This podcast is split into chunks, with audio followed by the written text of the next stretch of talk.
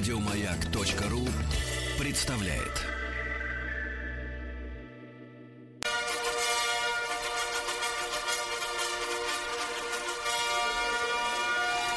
Сергей Стилавин и его друзья. Понедельник.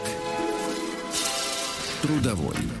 Понедельник трудовой. Э, Всем, дорогие друзья, доброго утра, хорошего дня. Здравствуйте, Владик. Доброе утро, Сергей. Вот, друзья мои, но сегодня у нас в стране, не только у нас, и у наших э, добрых соседей, День памяти и скорби. И мы всецело, естественно, каждый из нас э, понимает это. Мы отложим прекрасные письма э, юмористические наших замечательных слушателей до завтра. Вот, и до следующих э, моментов. Э, и вот я вчера, вы знаете, подумал о том, э, с чего мы с вами начнем наше общение. Я, естественно, э, готовил, как обычно, вечером э, сводку исторических событий, да, которые относятся к сегодняшнему дню, 22 июня. Это не только 1941 год, это и другие. Кстати, во время войны тоже важные вехи были. Вот. И э, в который раз вспомнил и обнаружил, что сегодня такой вот, не то чтобы юбилей, это так говорить нельзя, но такая круглая скорбная дата. А, дело в том, что четверть века назад, э, в 1995 году, э, не стало Леонида Петровича Дербенева. Это замечательный поэт, э, именно поэт. Я не могу назвать его поэтом-песенником, потому что Леонид Дербенев это человек, который является автором, наверное, э, таких знаковых песен целых и целых поколений. Он родился в 1931 году, и уже начиная там с 50-х, 60-х годов, и вплоть до своей вот смерти в 95-м, он очень много писал стихов, которые легли на музыку у самых разных композиторов, и Зацепин, и Чернавский, и Антонов, э, там много-много композиторов. Я попытался посчитать, сколько он э, за свою жизнь э, написал пе- песен, стихов, которые стали песнями. Ребят, ну там счет идет на сотни, просто сотни.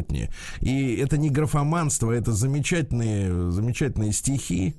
Вот. И, и я подумал, а почему бы нам сегодня вот не послушать э, вот с самого утра, да, те вещи, э, те песни, которые написаны на стихи Леонида Петровича, Песни с Вот. хорошей поэзией. да, с хорошей настоящей поэзией, чему можно поучиться нынешним поэтам, именно песенникам. Вот. И послушать те песни, которые, ну, некоторые из них, например, даже я в своем детстве не помню. А некоторые помню. Вот. И э, давайте, Владуля, мы начнем тогда знакомство, да, с э, песни, э, которую, которая была написана для Анны Герман. Это совершенно особенная страница в истории э, советской музыки, да, советской эстрады, потому что Анна Герман это женщина, которая была, которая была мостом культурным между Советским Союзом, Россией и Польшей. И она просто выражает, вот Анна Герман это символ, э, ну сейчас попозже чуть-чуть, Ага, давайте включим хорошо. сначала, да. Анна Герман это мост культурный и мост духовный между Польшей и э, Советским Союзом. Э, У нас сегодня очень много недоговоренностей, да, с этой страной. Вот, у них к нам претензии, у нас к ним по естественным причинам сносят памятники и так далее и тому подобное. Но вот Анна Герман, она как бы вот, вот все это, всю эту грязь вот эту нивелирует, да, вот эту. Э, Вот, и, и ее песня, я обнаружил ее, она называется «Без тебя». Она очень интересно сделана, с очень интересной духовой секцией. Вот, и стихи Леонида Петровича Дербенева. Давайте послушаем. Анна Герман «Без тебя».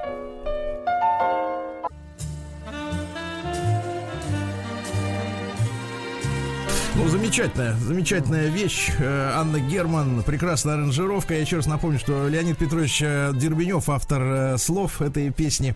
Вы знаете, был такой период в нашей культуре, когда звезды, которые и ныне, ну, заседают, как говорится, бессменно в голубых огоньках, они в свое время исполняли, ну, настоящие песни. Я не буду показывать пальцем. Ну, с, вот. с поэзией Да, к сожалению, да. Как когда артисты стали командовать сами собой, да, вот, ну, то ну, произошел какой-то, мне кажется, да, надломчик, да, надломчик. Но было то время, когда действительно можно было заслушаться и текстом, и манерой исполнения, потому что они контролировались прежде всего с художественной точки зрения, не с политической, не с цензурой, а с художественной. Вот Валерий Яковлевич было дело пел замечательную песню там в сентябре, тоже на стихи Дербенева. Ну вот такая, такая интересная очень песня с мужским бэк-вокалом, что в принципе да, обычно да. Э, редкость, да.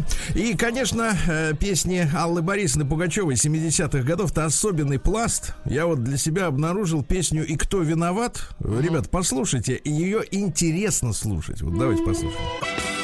Друзья мои, ну, наверное, выражу общее мнение. Скучаем по такой Али Борисовне. Угу. Очень сильно скучаем, Какой если голос, честно. Да. Да, очень сильно скучаем. Хотелось бы такую Пугачеву. Ну и э, Михаил Сергеевич Боярский в уже более современной песне, э, которая была саундтреком к фильму «Выше радуги», любимый фильм нашего детства, ну, да, последний точно. советский музыкальный фильм. И не, не такая раскрученная, как «Зурбаган», но тоже на стихи Леонида Петровича Дербенева. Называется она «Только раз», очень философски с э, слова и музыка Чернавского гениального, конечно. Друзья мои, ну мы сегодня утром э, помянули Леонида Петровича Дербенева. Кайф. Четверть века этого замечательного поэта, к сожалению, нет с нами, но его песни живы. Поищите их, послушайте, вы получите несравненное удовольствие. День дяди Бастилии пустую прошел. 80 лет со дня рождения. Ух ты, а ей уж 80. Разный, Праздник каждый день, да, называется так наша рубрика. Но сегодня у нас день, о котором знают все, и напоминать лишний раз, я думаю, что никому не нужно о том, что сегодня день памяти и скорби. Сегодня 22 июня, самая короткая ночь в году. И вы знаете, вот а, глядя на а, список других, э, других памятных дат, э, которые приходятся событий на 22 июня, вот интересно, что в народном календаре, да, вот это важно понимать, в народном календаре 22 июня назывался День скипера змея. Угу. Это славянская мифология, все к ней можно относиться как там, э, ну, какая-то сказки какие-то древние, да, с которыми мы так порешали. И все, и, угу. Да, но на самом деле, э, в общем-то, в принципе, разным дням присваивали разные смыслы. Мне кажется, все-таки не случайно. Потому что вот посмотрите, какая история. А, по мифологии, опять же, да, если мы говорим о мифологии, э, дело в том, что пришел на нашу землю скипер змей и закопал младенца Перуна в глубокий погреб, вот, и унес в Навь, ну, это, так сказать, место далеко отсюда, uh-huh. его сестер, а, потом а, Стрибок освободил с товарищами Перуна и победил скипера зверя. И вот в эти дни, когда на нашу землю приходит по, опять же, славянским поверьям скипер-зверь со своим воинством... Ну, какое-то мно... зло. Да, многие видят вот блуждающих призраков, и неожиданно на полях появляются мышиные стаи, ну, а вообще вообще интересно, что в, в, примерно в эти дни у нас э, развернулась, например, Отечественная война 1812 года, потому что Наполеон перешел нашу границу 19 июня вот, естественно, 22 июня Великая Отечественная война. Э, то есть вот э, дни непростые, да.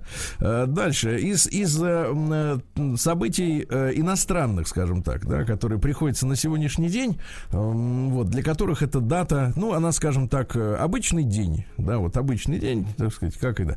Ну, вот в Америке, например, сегодня день «Возьми своего кота на работу». Видите, как все Ну, у них, да, такие пустышки они придумывают каждый да, да, день. Да. Вот день луковых колец и прочее, и прочее. Ну и сегодня э, тоже русский народный праздник э, Кириллин день. Э, вот в день Святого Кирилла лето считалось вступало в свой э, расцвет. Наступал самый длинный день э, в году. Э, начинала поспевать земляника. Вот. Э, но и о происхождении этой ягоды были целые легенды. В давние времена э, говорят, что земляника ничем не плодоносила. Но mm. когда Иисус, будучи еще ребенком на земле, uh-huh. гулял по лесу, она очень опечалилась, что ничем не может его порадовать. И будущий спаситель услышал слова растения, наклонился к нему, поцеловал, и с тех пор у нас есть вот такая замечательная ягода. Вот, вот такая, да, и легенда. Да, ну что же, а, сегодня, в этот день, в 171 году, до Рождества Христова, а, по требованию пергамского царя, а, кто теперь вспомнит, где это, звали его Эвмен II, вот, Рим объявил войну македонскому царю Персию, вот, создавшему антиримскую коалицию, и в битве при Пидне в этот день Персей был, был разбит, а Македонское царство разделили на четыре независимых республики. Угу. Было такое Македонское царство, да. Вот. Сегодня в 1633 году колено преклоненный, ну, то есть на коленях, на коленях стоял, э, итальянский ученый Галилео Галилей принес публичное покаяние в церкви и отрекся от учения Николая Коперника о Вселенной. Извините, есть, принципе, дурное подумал, да, сказал он. Извините, говорит, э, не без туда, поп... не Нет, туда. без попутал. Точно, вот так, да, точно. да. А в 1671 сегодня король Англии Карл II, у них Чарльз, у нас Карл, вот, основал э, Королевскую обсерваторию в Гринвиче. Ну и вот, собственно говоря, так вот нагло и сказал, что этот меридиан, который проходит через обсерваторию, это точка отсчета Станет для английских нулевым. моряков. Да, и с тех пор, ну и время по Гринвичу, да, угу. вот измеряется. А, до этого времени, вот, и еще много лет после, потому что не сразу все признали Гринвич как нулевой меридиан, э, вот, отсчитывали по-разному, и поэтому много было очень нестыковок. В какое время что конкретно произошло, люди договориться не могли. Но тут договорились, да. Сегодня в 1668-м царские войска начали э, семилетнюю, вот тут очень интересно, осаду Соловецкого монастыря, который отказывался принимать церковную реформу Никона. Семилетнюю вот это, осаду? Ничего Семь лет, да. Но дело в том, что, конечно, конечно, вот сражаться с монастырем, ну, это дело непростое. Во-первых, это, это надо даже понимать, это хорошо укрепленная крепость. Это, да. это закрытая экосистема своего рода. Они же... Да, да, да. И дело в том, что отправлять войска, понимаете, это сегодня вы можете отправить, например, э, ну, самолет uh-huh. с, так сказать, со спецназом, да, допустим, да, там, или с чем-то. А тогда это 17 век, и плыть было далеко, и, в общем-то, никто не хотел поначалу крови особенной, да, вот. И поэтому первые годы, давайте так, именно годы, э, осада состояла из, из того, что, ну, приплывало несколько десятков э, стрельцов, угу. они кричали «сдавайтесь», те говорят, те отвечали ружейным выстрелами. Те уплывали. Вот. Эти уезжали на зиму, потому что зимой, конечно, на Соловках очень тяжелый климат просто, да, там никто, никто, так сказать, не, не, не мог выдержать. Но, наконец, в 1676 году, кстати, вот э, в 1668 началось, и фактически, да, через там неполные 7 лет Э, наконец, э, внутри, к сожалению, все произошло из-за того, что появился предатель. Предатель. Угу. Ну, своих предателей, естественно. С точки зрения царской власти это был... Э, Прекрасный сказать, человек. Партнер, да, угу. партнер. Так вот, появился перебежчик Чернец, ну, это один из видов монашества, да, Чернец, феоктист, он сбежал, видимо, ему надоело там быть, ну, как-то на голодном пайке, ну, и сообщил, что, сообщил осаждавшим, что можно э, через ров э, Ануфриевой церкви э, проникнуть внутрь монастыря, uh-huh. вот, э, через специальное окошечко, так сказать, тоже туда пробраться. Ну, в общем, выдал э, военные тайны монастыря, где слабая оборона. И ночью, соответственно, несколько десятков э, стрельцов э, про, про, разобрали э, каменную кладку, там, где указал вот этот монах. Uh-huh. Э, вот, но про, и проснулись защитники очень поздно, э, когда уже просочились просочились э, за стены монастыря войска, и около 30 человек, которые успели проснуться, бросились э, с оружием, но в неравном бою погибли. Вот такие, такая была история-то у нас на Руси матушки. Да. В 1772 в Англии прекратили торговлю рабами. Вот, но они в Англии прекратили, но продолжали поставлять их активно, соответственно, американцам, да? Uh-huh. Вот. Ну что же, э, в этот день, я еще раз напомню, сегодня 22 апреля, э, в, ой, простите, июня. июня, да, в 1812 году император Наполеон Бонапарт издал приказ э, по армии, э, вот, который был воспринят как раз как объявление войны, э, вот, и его великая армия пересекла Неман и вторглась в период, э, в, в пределы России. Uh-huh. Да-да-да. А в 1832-м Хоу изобрел в этот день булавочный станок. А, то есть раньше гнули руками, Ручную, теперь при помощи угу станков, да. А в 1847-м изобрели в этот день пончики. Вот. Но у пончиков, в принципе, э, разная судьба. Иногда их делают э, с отверстием, иногда без. Э, вот. По, этой, по этой причине можно найти людей, которые живут в Питере или в Москве. Uh-huh. Где-то говорят пончики, где-то пышки. В 1857-м в Лондоне вышла первая русская оппозиционная газета «Колокол». Вот видите, и в те времена в Лондоне жило достаточное количество наших соотечественников, которые... да. Ну, погодите, так сразу всех, некоторые просто за лучшей а, жизнью ну, ездят. Ах, да? за лучшей. Ну. За лучшей, да-да-да. Вот, но и, а, но тем не менее, отщепенцев было достаточное количество, да, чтобы для них э, издавали газету на русском языке. Ну, естественно, Александр Герцен, Николай Огарев, вот, Огарева 6, это уже позже. А, в 1858-м Джакомо Пучини родился замечательный итальянский композитор. Дайте нам, пожалуйста, Джакомо, да. Прекрасная мелодия, прекрасная мелодия, э, чувственная. А, у Пучини, кстати, судьба очень печальная, потому что он обожал всю свою жизнь тосканские сигары. Боже. Вот мы знаем угу. о том, что есть э, кубинские сигары, угу. да, а есть еще, оказывается, тосканские. И он начал жаловаться на хронические боли в горле, а у него диагностировали, сами понимаете, что. Ай-яй-яй. И вот не стало человека. В 1898, кстати, кстати, на тот момент, когда он умер, а он умер в 1923, uh-huh. а, как вы знаете, курение еще не было признано вредом для uh-huh. организма человека. А, вред от курения был установлен только, по-моему, в 50-е годы. Ну, тогда много чего в аптеках продавалось, да? Да, да.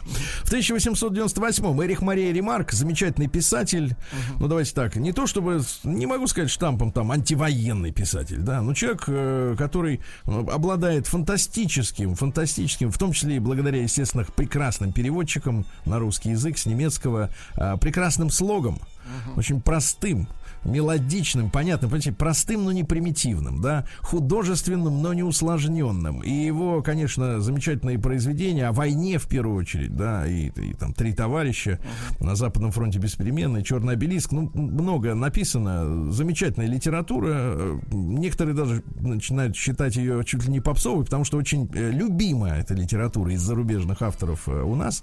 Но есть за что любить, понимаете, есть за что любить. Ну вот пару цитат буквально из ремарка ни один человек не может стать более чужим, чем тот, кого ты в прошлом любил. Хорошо, да. И во время войны все представления людей о счастье всегда связываются с едой. Вот. Ну, это из его произведений, цитаты, естественно. В 1906 году Билли Уайлдер, это американский кинорежиссер, который был и сценаристом, и продюсером, ну, тогда им разрешали еще совмещать э, разные профессии, да, для того, чтобы контролировать полностью процесс на площадке. Но один из любимых э, американских фильмов в Советском Союзе, ну, наверное, до сих пор еще многие любят его в джазе только девушки, да.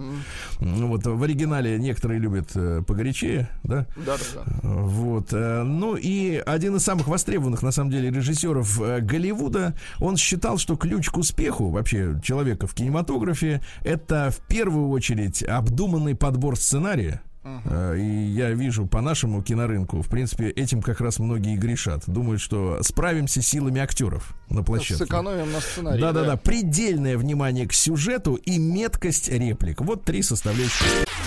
День дяди Бастилии пустую прошел. 80 лет со дня рождения. Ух ты! А ей уж 80. Разный, каждый ну что же, э, друзья мои, сегодня 22 июня. Вот еще какие события, какие люди а, имеют отношение самое непосредственно к этому дню. Именно в этот день, в 1919 году, как бы давно было, вроде нас не касается. Uh-huh. Но нет, касается, потому что в связи с ультиматумом, а, который выдвинула Антанта, ну тот военный союз англичан с французами в первую очередь, э, в который была вовлечена и Россия, ну дореволюционная, да.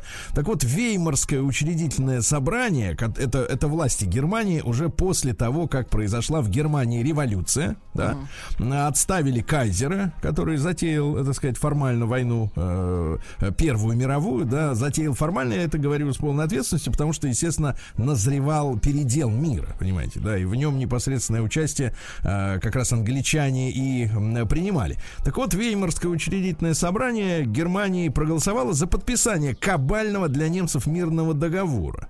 Вот я тут как-то вот анализировал это и подумал, а ведь наверняка на жесткость вот этих условий, когда Германия была и морально унижена, да, очень сильно, и она, ее об- обрекли на не- невероятные по размеру репарации, то есть вот морально материальной компенсации за, так сказать, проигрыш, и территории были отторгнуты от Германии, да, м, после Первой мировой войны. А ведь наверняка на жесткость этих, э, э, так сказать, бумаг, документов, да, по- повлияло и то, что в России все-таки было ясно, что побеждает именно советская власть в гражданской в той же войне. Уже к лету 19 года, ну, было понятно, да, что, так сказать, основные бои уже за- завершены, и, и, так сказать, белые, э, белым осталось недолго находиться на территории их же родины, вот, и, и советская власть, да, она стала представлять э, угрозу для прежних режимов и для англичан, и для остальных европейцев, да, и в принципе вот ми- мина замедленного действия, бомба, да, она и была заложена как раз в этих, э, в этом ультиматуме и в этих мирных э, соглашениях с Германией, чтобы лишь отсрочить продолжение вот этой бойни европейской и развязать ее во второй раз уже в 1939 году. Ну, вот как версия, как версия, конечно. В 22 году сегодня родился Василий Степанович Петров. Это наш легендарный артиллерист и дважды герой Советского Союза. Вы представляете, какого мужества человек? Вот в 21 год капитан Петров в результате ранений при переправе через Днепр лишился обеих рук. Он год был в госпиталях, там он, кстати, узнал о том, что ему присвоено звание героя, но он вернулся в строй, вы представляете, э, в своем последнем бою в конце апреля 45-го он поднял в атаку батальон и был тяжело ранен в обе ноги. И стрелявшему лично в него немцу он сохранил жизнь, он не стал его добивать. Ну вот, э, его дважды оставляли пожизненно в армии, и первым такое решение принял лично Сталин. Вот, хотя сам Петров узнал об этом только 40 лет спустя, потому что высокие чины не, не рассказывали ему, там, ну, генералы, полковники, да, чтобы тот не загордился, что он личный, так сказать, э, так сказать отме, лично отмечен э, генералиссимусом. И в начале 60-х Петрова хотели исключить из партии за то, что он не расписывался сам в ведомости об уплате членских взносов. жесть, Понимаете, господи. понимаете, как у нас вот героизм, да, и формализм, они Они иногда рядом. достигают, достигают великих высот, да, вот в своем вот этом проявлении. Вот это, это, же, это же уже чудовищно просто, реально. И вот заместитель командующего ракеты, человек без рук не расписывался сам, ага. Заместитель командующего ракетными войсками и артиллерией Главного управления сухопутных, э, э, значит, войск вооруженных сил, э, так сказать, э, Украины, кстати говоря, да, да. Э, вот. э, и, и праздновал всегда свой день рождения 22 июня. Понимаете? Вот так. Он родился на самом деле 5 марта. Понимаете? Вот. А своим днем рождения считает 20, э, считал 22 июня. Вот такие люди, да? Вот так. Э, В 33 году Людмила Ивановна Иванова, актриса театра «Современник», э, народная артистка э, России, да. Э, вот, ну, вы по- помните все Шурочку из служебного романа. Мгм, ну, конечно. Помните, да-да-да. А, В 1935 году генеральным прокурором СССР назначен э, товарищ Вышинский. Э, ну, вы знаете, что это давний революционер. Он в свое время, э, после февральской революции, это анекдотичный, да, вот такой э, факт из его биографии. После февральской революции 17 года, когда э, царских чиновников начали на местах менять э, революционеры как раз, да, начали только, э, был назначен комиссаром милиции Якиманского района в Москве и подписал э, распоряжение о поимке Ленина как немецкого шпиона. Удивительно. Вот. Да-да-да. Тем не менее, вот этот э, пунктик в его биографии никак не помешал ему достичь э, звания генерального прокурора Советского Союза. Вот какая интересная эта история, да? Вот. э, в 40 в 40 году в этот день Франция капитулировала перед Гитлером. Тоже интересная дата, да, подписав Компьенское перемирие. Ну и вы знаете факт, э, который нужно всегда помнить, что м, э, э, сказать, Франция э, при, при занятии, да, при занятии Франции немцы потеряли меньше своих солдат. Там же тоже было сопротивление, да, и тоже французы поначалу, э, сказать, воевали. Вот, пока линию Мажино э, немцы не решили объехать со стороны, и все это пало прахом, да. Э, так вот, меньше людей потеряли, потеряла немецкая армия, при, чем при штурме, э, так сказать, э, дома Павлова в, в Сталинграде. Ага. Понимаете, как вот э, по-разному можно, по-разному можно защищать. По-разному можно защищать-то родину, конечно, по-разному. Вот. А, ну, вы все прекрасно помните про 22 апреля 1941 года. Вы знаете, э, какая судьба была уготована нашей стране. Об этом надо повторять достаточно часто, потому что немцы, например, прочертили на карте линию под названием Архангельск-Астрахань. Э, линия АА, так называемая. Да, это вот они предположили, что это будет восточная граница э, Третьего Рейха, да, вот, э, ну и поделить все территории отдельно на Украину, да, отдельно на Кавказ, отдельно на Московию, так называемую, да, вот, ну и, соответственно, использовать э, э, живую силу, материальные ценности, природные богатства для нужд Третьего Рейха. Ну, а, так сказать, учить считать, не помню, до 10, что ли, хотели, или до 100 э, считать учить э, людей, которые остались бы живы и доказали бы свою лояльность. Вот. Такая вот история. Ну и поздравляю с днем рождения Светлану Николаевну Крючкову, актрису прекрасную. да? Шикарная актриса, да. Да, да, да. Вот такой вот сегодня э, день, друзья мои, в истории. Э, мы помним главное событие этого дня, естественно. Ну и о других тоже не забываем. Да, спасибо, что вы с нами.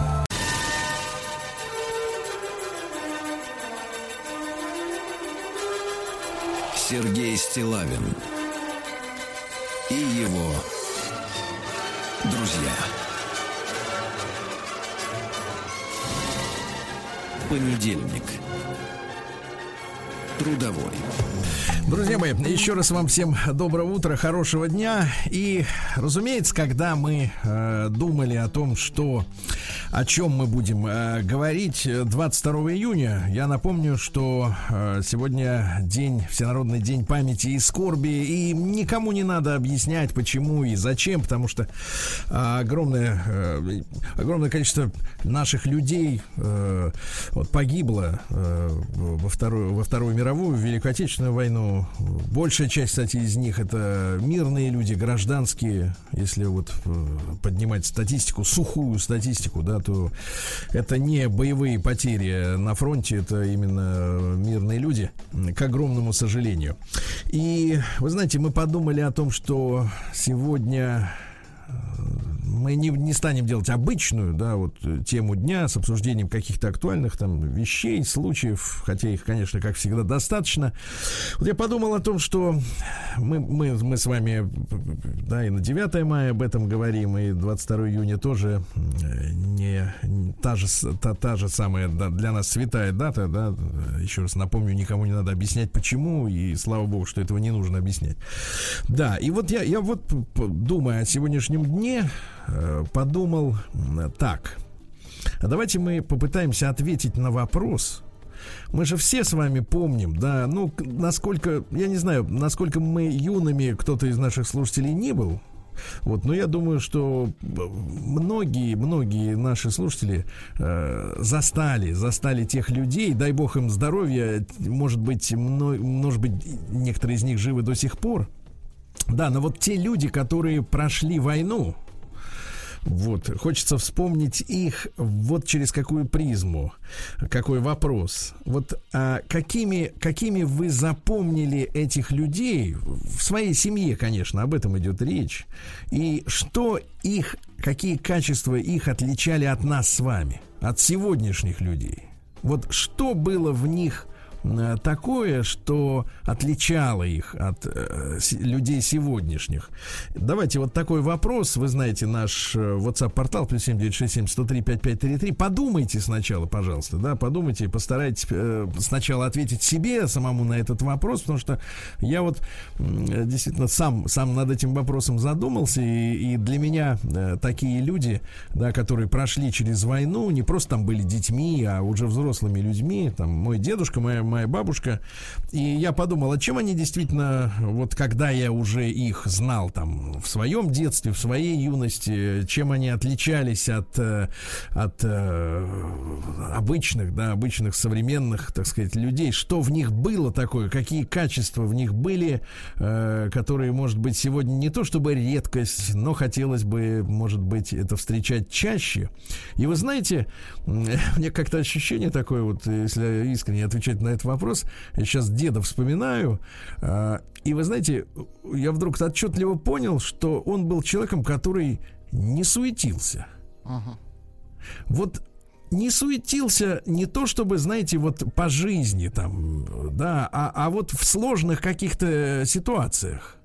Э, Вот, может быть, в опасных ситуациях. Ну, насколько опасными могут быть вообще, в принципе, ситуации в мирной жизни, да, ну, это же несравнимая история, там, война и мирная жизнь. Но, тем не менее, я помню, когда э, такой вот совершенно, знаете, вспышка такая вот воспоминания из какого-то совсем раннего детства, мы с ним однажды я был дошкольником, мы с ним однажды пошли э, в лес.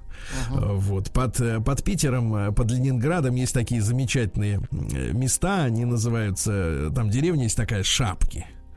Э, Вот, Шапки, потому что рядом горы такой формы. Ну, такие вот шапки, да, покрытые лесом. Там э, замечательный карьер э, песчаный есть, который потом превратился в озеро. Вот, и места очень красивые. Я, тысяч- честно говоря, тысячу лет там не был, к сожалению. И э, мы пошли, естественно, за грибами, за ягодами. И, ребята, вы знаете, мы заблудились. Так. Мы с дедом заблудились. У нас, э, к сожалению, не было компаса, были только часы. Я понял, что мы уже блуждали. И меня, меня как э, маленького там мальчика, мне было, наверное, лет ну, там, 4-5, не знаю сколько. Вот. И я, я, я ощутил, что какая-то проблема, потом этот страх, он начал зарождаться все сильнее и сильнее. И вы знаете, а вот дед, а дед был абсолютно спокоен. Вот абсолютно спокоен. Не то, чтобы он не отдергивал меня из се- серии там Сережа, не плачь, или там не дергайся, или еще что-то такое. Он абсолютно был спокойным человеком, да, и э, не, не обещал мне что-то там. Сейчас выйдем, сейчас все нормально будет. Он просто вот так вот молча, спокойно искал какие-то вещи, какие-то приметы. И в конце концов мы действительно вышли на железнодорожные рельсы, одиноко так проложенные в лесу, какая-то ветка такая техническая. И спокойно дошли до ближайшей станции, и там, в принципе, оттуда уже стало понятно, как идти, куда идти домой. Вот. И вот это, вы знаете, я несколько раз это в, в- деде отмечал, когда какие-то были такие серьезные, серьезные события на моих глазах происходили. Я обратил внимание, что вот спокойствие, вот не мельтешиться, не дергаться, значит, э, потому что, ну, ну, я не знаю, я, может быть, объясняю это себе сейчас искусственно как-то, да, может быть, я фантазирую, говоря о том, что, ну, если ты прошел через действительно серьезные испытания, да, то вот эти все мелочи гражданской жизни, они, ну, ты понимаешь, что это все бывает гораздо все страшнее и опаснее, и, и, так сказать, совершенно нет смысла э, суетиться и, опять же, мельтешиться. Но вот, вот, вот мне кажется, вот в том поколении оно было вот это спокойное отношение к проблемам. Спокойное отношение к проблемам, не дергаться. Вот это мое, мое такое воспоминание о моем дедушке, Александр Максимович его звали. Вот, ребята, вот давайте мы сегодня вспомним тех людей, да, которых вы э, застали, э, тех, кто прошел войну в тылу или, или на фронте, вот, и что их отличало, вот какие качества, какие черты, да, э, поведения в обычной жизни, то, что вы вот обратили на это внимание. Давайте Лешу из Реутова послушаем. Леш, доброе утро, дорогой. Да.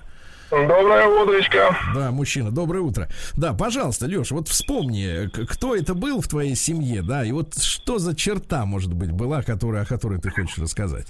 Ну, Сереж, у меня э, был деду, дядя моего дедушки, он воевал. К сожалению, он не вернулся с войны. Он был политруком. Вот.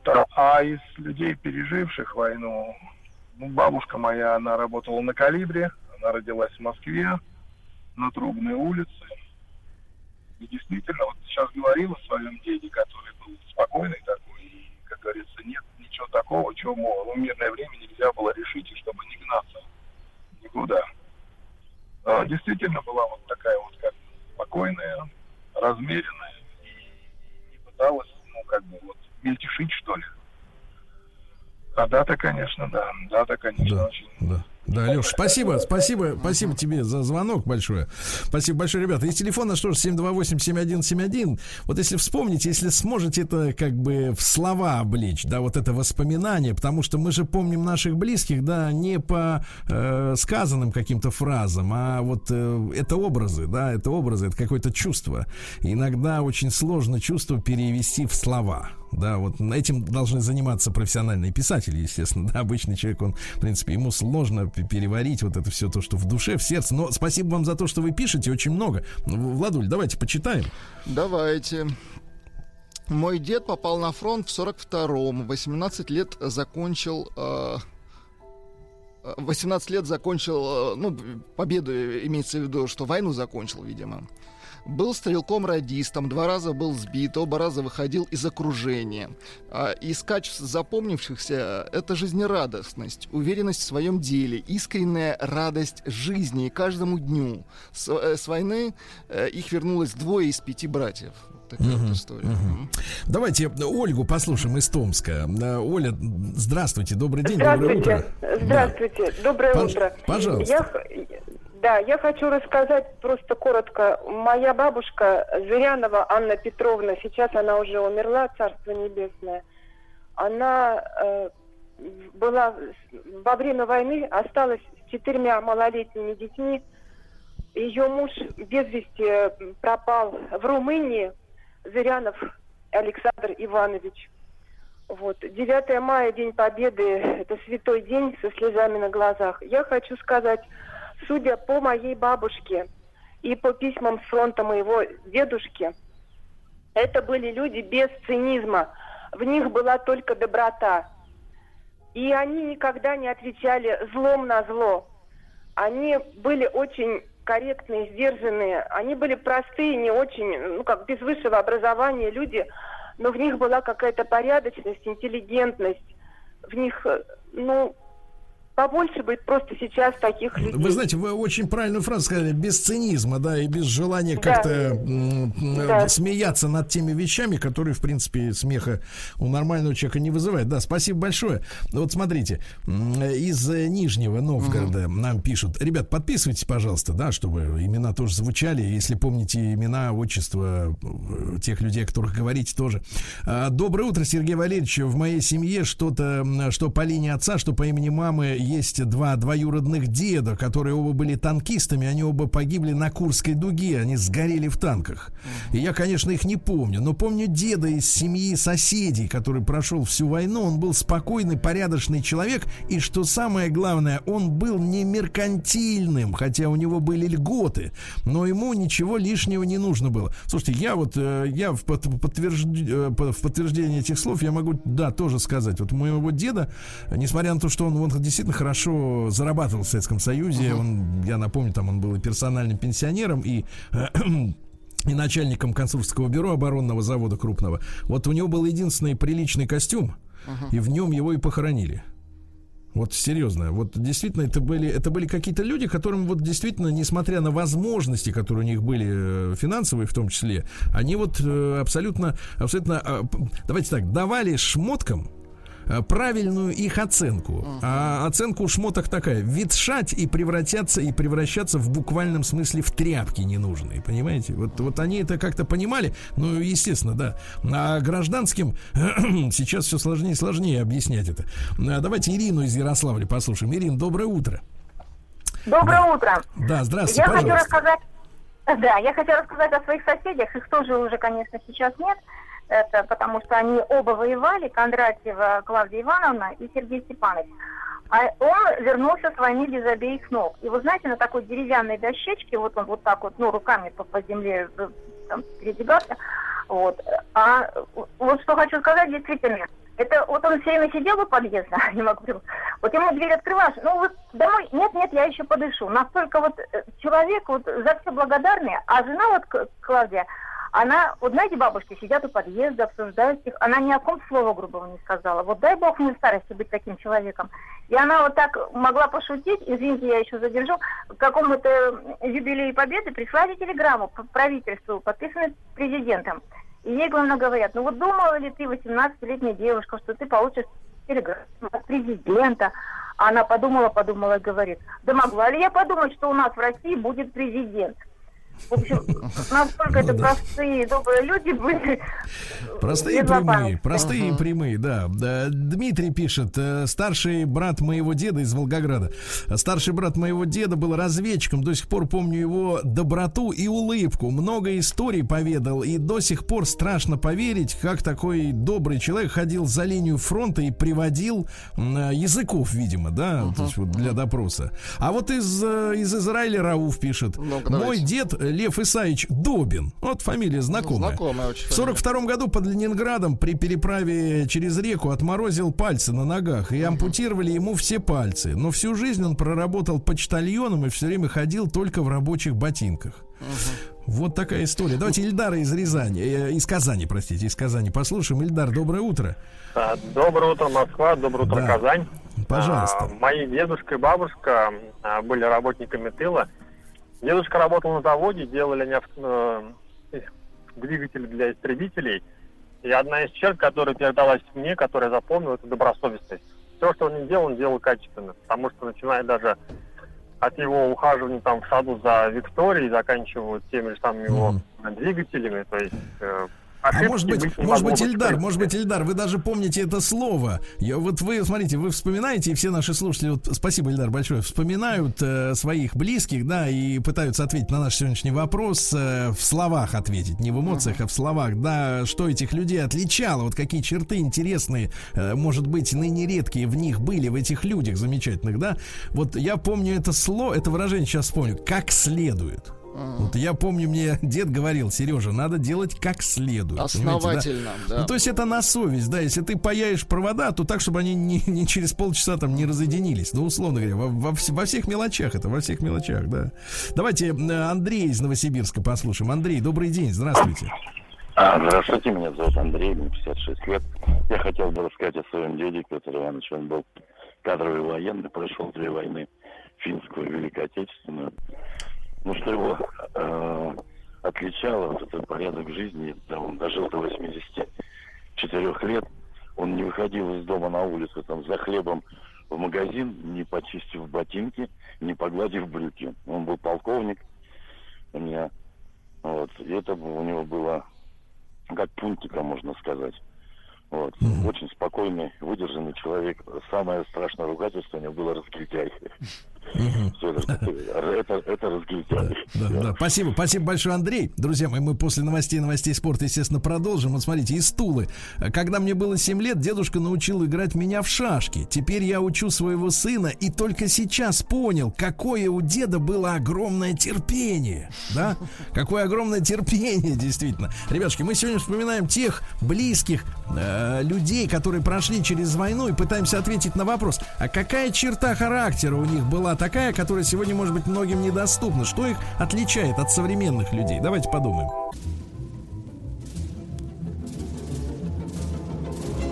Сергей Стилавин и его друзья. Понедельник. Трудовой.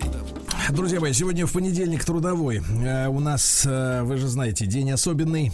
И сегодня мы вот э, темой нашего, нашего разговора взяли воспоминания. Воспоминания о том, какими были близкие родственники, дедушки, бабушки, может быть, прадедушки, которых вы помните, и думая о которых, э, вспоминая о которых, их взгляд на жизнь, их поступки, вы понимаете, в чем они были другими, чем мы. Вот какие у них были черты характера, да, может быть, особенности по сравнению с современным человеком, который, ну, по большому счету, это расслабленный человек, да, расслабленный.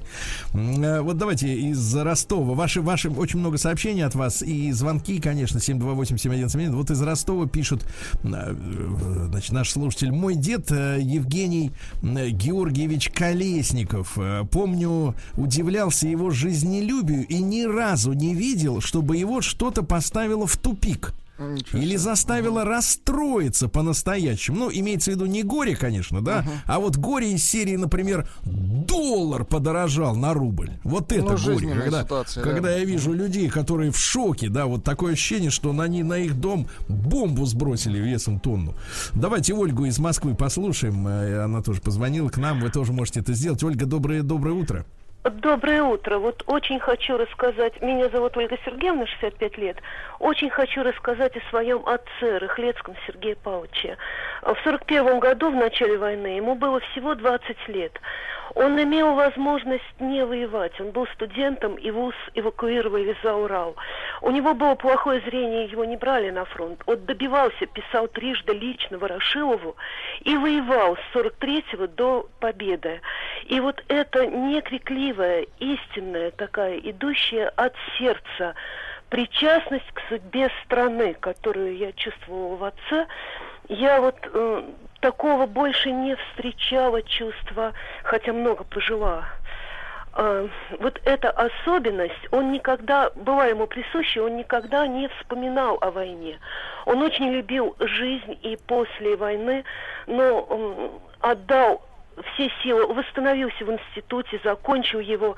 Вот э, двое детей у него было, очень ждал внуков.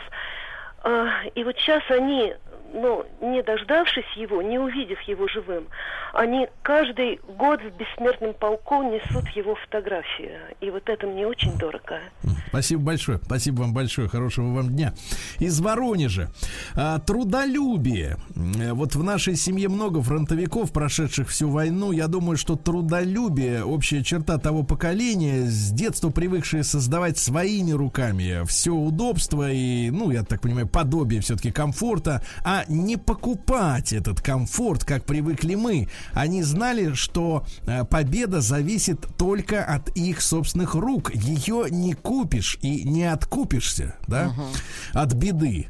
А, давайте Елену послушаем из Балашихи. Э, Елена, доброе утро. Ой, доброе утро, Сергей, доброе утро, Владислав. Я бы хотела рассказать про своего прадеда Кротенко Петра Ивановича.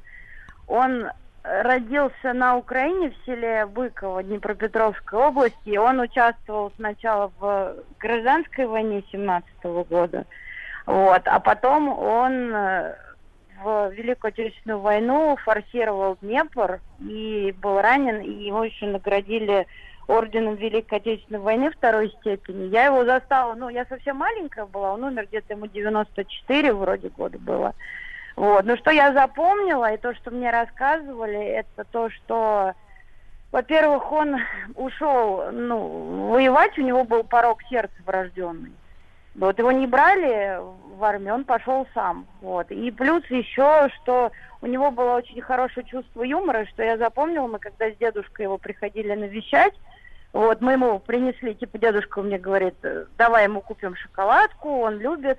Вот, и мы пришли к нему в гости, вот, я ему подарила шоколадку, и он на меня смотрит и говорит, типа, что зачем ты мне ее принесла, лучше бы селедки купила. Вот, и у него был очень хорошее чувство юмора, и я считаю, что именно чувство юмора, оно всегда помогало и тогда людям помогает, и сейчас вот, и мне оно самое помогает, оно мне, видимо, генетически передалось. Я сама работаю медсестрой сейчас в это очень тяжелое время, вот. И оно спасибо. помогает людям выжить всегда. Спасибо вам большое, спасибо большое. Из Челябинска Анастасия, 35 лет, пишет. «Эм, Бабуля и дед э, Сергей Андреевич и э, Лия Александровна, сколько себя помню, они никогда не могли сидеть без дела. Они просто не мыслили себя в праздности, а жили и трудились, э, и причем всегда для других. Сначала для того, чтобы поднять детей, дать им, что возможно, а потом для внуков. Вот эта жертвенность и трудолюбие, кстати, вот это слово трудолюбие очень часто сегодня я вижу в ваших сообщениях, были от них неотделимы, да. Давайте Алексея послушаем из Москвы. Леша, доброе утро. Да, здравствуйте. Да, Всё, пожалуйста. здравствуйте. Хотел бы рассказать про своего деда. На самом деле у меня два деда воевали. Один был военным шофером, а другой был разведчиком. И вот как, как раз про второго больше хотел рассказать, по нему больше знаю. А, До войны он был учителем математики, призвался, попал в разведку, отслужил до 44 года. Далее его из-за ранений э, отправили на учебу, он э, э, на военную учебу. Впоследствии дослужился он до полковника КГБ, возглавлял в военном гарнизоне значит, пер, первое управление, тем не менее оставался максимально веселым человеком. После того, как закончил службу, еще 25 лет на гражданке, полноценно отрубился, это э, заработал, скажем так, еще себе пенсию ну, не сколько в деньгах было, а то, что человек вот не мог без дела сидеть. А что хотел, вот отличительная черта. Э, дед курил, и вот насколько я помню, вот эта старая 21-я Волга постоянно была набита бычками. Вот сегодня я это не вижу у людей, которые курят. Я вижу это на улице. То есть вот то бережное отношение, то есть люди страну поднимали, они ее, ну, не, не, ну, не то, что не гадили, ну, более уважительно относились ко всему. Не было вот это ощущение, понимаешь, да, ощущение своей собственной страны, она, спасибо большое, да, Леша, она не может, это ощущение не может заканчиваться за форточкой автомобиля, понимаете, ну мы об этом миллион раз с вами говорили, да, и, и, и это ведь парадоксально, да, парадоксально, что вот это ощущение, что ты живешь э, на чужой территории, а ведь именно об этом речь-то идет, да, когда человек выкидывает э, свой, свое дерьмо uh-huh. в окно, да, что угодно, там бутылку из-под газировки или, так сказать, э, упаковку из-под мороженого, или бычок, там, сигареты, какие-нибудь спички. Ну, вот, понимаешь, вот, вот, вот что на какой-то, на какой-то раздолбанной гнилой машине, которая стоит там 30 тысяч рублей, что на Каине, понимаете? И вот я вот это вот, честно говоря, не могу понять, вот в чем природа вот этого нежелания, неумения, скорее, почувствовать себя дома. Угу, отношения, да-да-да. Вот. Да, давайте Александра из Петрозаводска послушаем. Да, Александр, доброе, доброе утро. Доброе утро. Добрый. Алло, Александр, э, будьте любезны, как вас по отчеству? Александр Григорьевич. Александр Григорьевич, вам 90? Через месяц. Через, Через месяц. Александр Григорьевич, вот то поколение, да, я так понимаю, вы все-таки будете говорить и о себе тоже, и, может быть, о родителях. Вот что их отличало как, как людей? Ну, я хочу немножко в двух словах. Значит, э, в декабре 41 июнь 44-го э, Карелия была оккупирована, я был в оккупации, значит, от 44 да, и тут двух словах, значит, то еще, еще. Значит, пришли финны, и нам сказали на берегу Онежского озера, убирайтесь, здесь линия фронта. И мать, отец погиб в финскую войну. Мать и нас пятеро детей, старше 11 лет, э, выселяют хоть куда.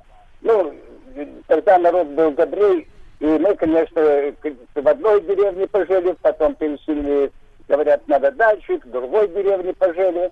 И так до 44 года. В 44 году, в июне, нас освободили, мы приехали домой, значит, в свою деревню. Дом сильно, значит, делали, чтобы э, сделали землянки, поэтому дом стоял так, без окон, без дверей, без пола, без крыши. И это вот матери все пришлось сделать с каким-то образом. Э, все-таки через говорит. Так, и я в четвертом году я в, в колхозе, мне 14 еще, можно сказать, не было. Вот, начал работать в колхозе. Э, значит, у нас тогда уже все заросло. Э, значит, но лошади были. Э, были даже немножко еще немецкие лошади, свои лошади, но отнесите потом куда-то исчезли. Значит, э, я пахал э, параконный плуг, э, эти э, ручки выше моей головы. Правда, я был рослый паренек. Значит, а девушка э, водила под усы э, лошадей. Значит, потом э, были, конечно, мы пахали еще с товарищем на один год постарше, соревновались. Надо было спахать 35 соток, э, чтобы заработать трудодень. И, конечно, лошади наши на, на подножном корму, овса, конечно, не было, они не выдерживали 35 соток. Но на мягких э, грунтах, на песчаных удавалось. Потом, значит, вот мы возили э, контрактации, как по контракту, сено из колхоза э, Шуйву, 10 километров, вот с этим товарищем. Значит, чтобы заработать э, два трудодня, надо было э, трудодень один, одна детка. э, нагрузить сено, отвезти, выгрузить, приехать домой. Александр Григорьевич, но, а- а вопрос? заработать 20 дней, Александр мы Григорьевич. с обеда делали еще одну поездку. Александр Григорьевич. Есть, один, один вопрос, один вопрос. А вы злились на кого-то из-за того, что так много на вас наваливали этих норм трудодней? Еще раз, пожалуйста. Да, давайте договорим после, после короткой рекламы.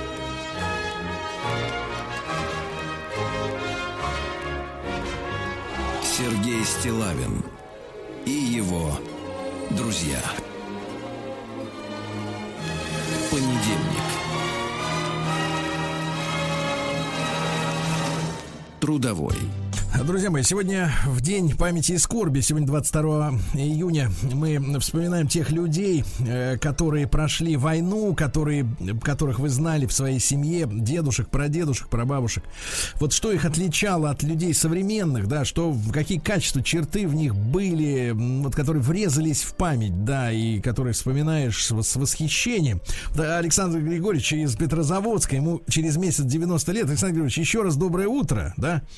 Еще раз Доброе утро. Вот вопрос, вопрос. Вот смотрите, вы рассказывали про великие вещи, да, когда надо было там за день 35 соток пропахать на лошади, которая не доедала, да, и сами, и сами вы, я думаю, не доедали. Вот скажите, а у вас была злобленность, что на вас столько много навалили вот этих нормативов? Вот вы злились? Много чего навалил. Нормативов, ну, выработка, трудодни, что слишком много А. вам дали задания, да.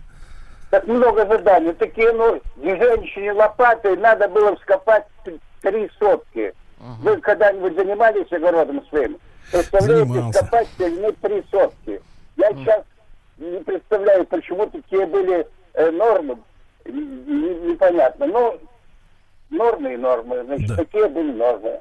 Но, Понятно. э, потом, потом еще, я, конечно, работал еще на э, в- сенокосе, э, это самые, э, такие были грабли, конные грабли.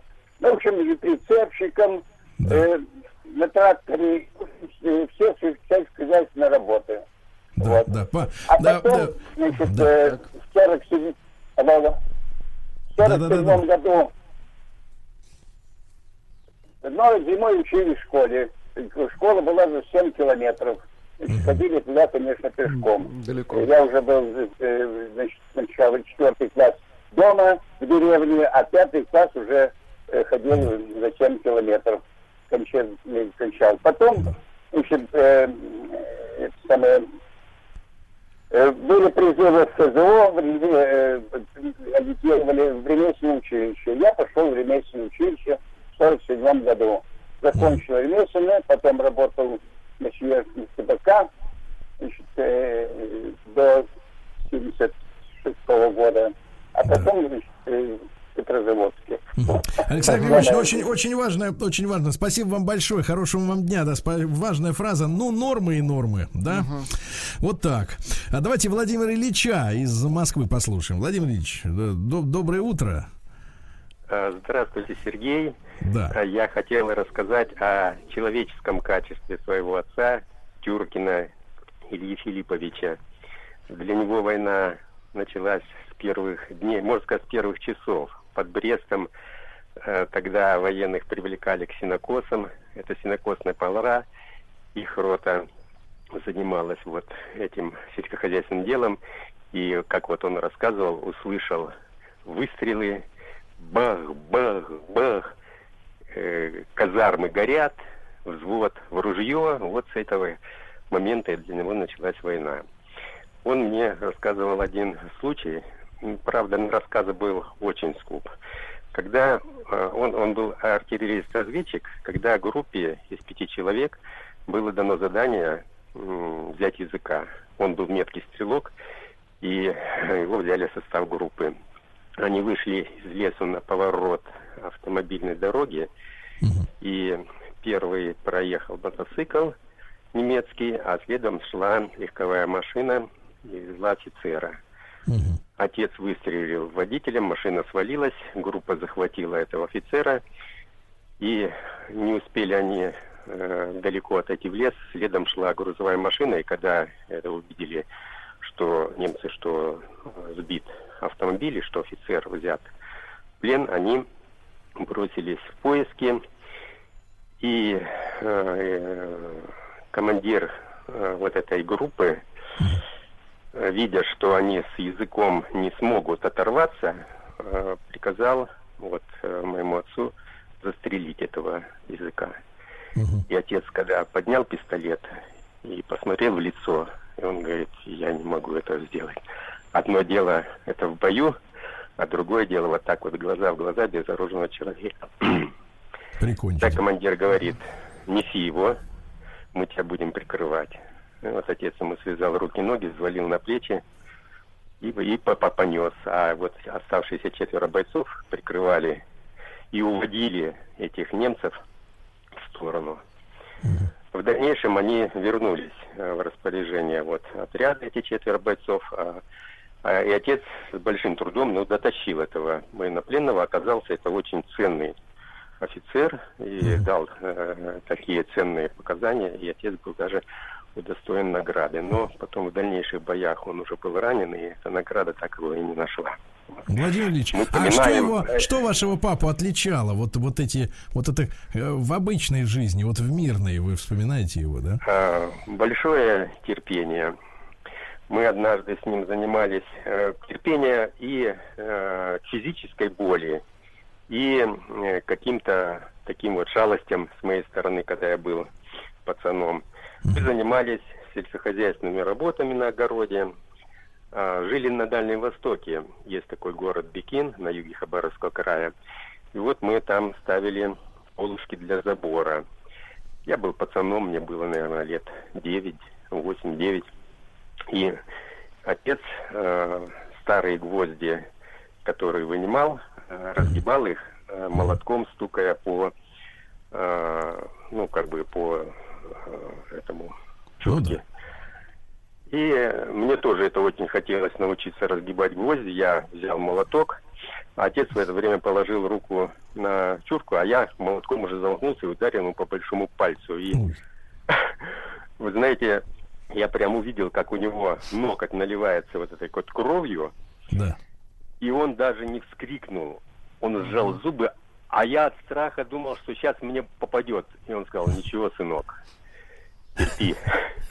Вот Да, такое, Владимир Ильич, понимаю, понимаю. Спасибо вам огромное. Спасибо огромное за ваш рассказ про, про, про языка. Вообще блестящий, блестящий рассказ, да, когда человек э, берет ответственность за жизнь того, кого ему приказали ликвидировать, да. Э, Друзья мои, спасибо вам огромное за, ваш, за вашу память, да, и за эти слова, за трудолюбие, терпение, да, и радость жизни, то, что отличает людей, которые прошли войну. Спасибо.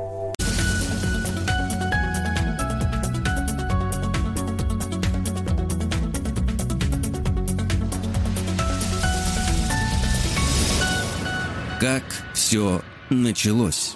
Друзья мои, ну, сама жизнь, как обычно, подсказывает нам темы для нашего проекта понедельничного. Как все началось. Э, Конечно, сегодня же 22 июня. Начало Великой Отечественной войны. И э, я э, рад э, приветствовать на прямой связи с нашей студией Юрия Александровича Никифорова. Юрий Александрович, доброе утро. Доброе утро, здравствуйте. Да, Юрий Александрович Никифоров, начальник научного отдела Российского военно-исторического общества, кандидат исторических наук, доцент Московского педагогического государственного университета. А, Юрий Александрович, э, как вы думаете, как вам это как специалисту кажется, с э, чего нам лучше в научном смысле правильнее начать вот этот наш сегодняшний разговор? Конечно, на слуху э, такая история, которая сегодня очень широко обсуждается и уже не первый год. Э, началось все это, наверное, в перестройку. Я это застал в школе, м, когда очень активно вот продавливалась мысль, и поэтому она вызывает у меня сомнения в нынешнее время, при, при нынешних дискуссиях, да, мысль о том, что э, Сталин был таким наивным, таким э, дядей, вот, э, подписал с, э, так сказать, с Германией документы, и якобы был такой вот наивный, и, и был уверен, что ничего 22 июня и 23 и когда угодно не произойдет, и поэтому мы такие были расслабленные, неподготовленные, и поэтому получили такой сильный удар на суше, по крайней мере. Потому что о флоте, я так понимаю, на флоте была совершенно другая картина. Вот как раз наш, наш флот, наши флоты, да, были э, в полной боевой готовности. И даже я вот читал где-то документ, что якобы мы даже,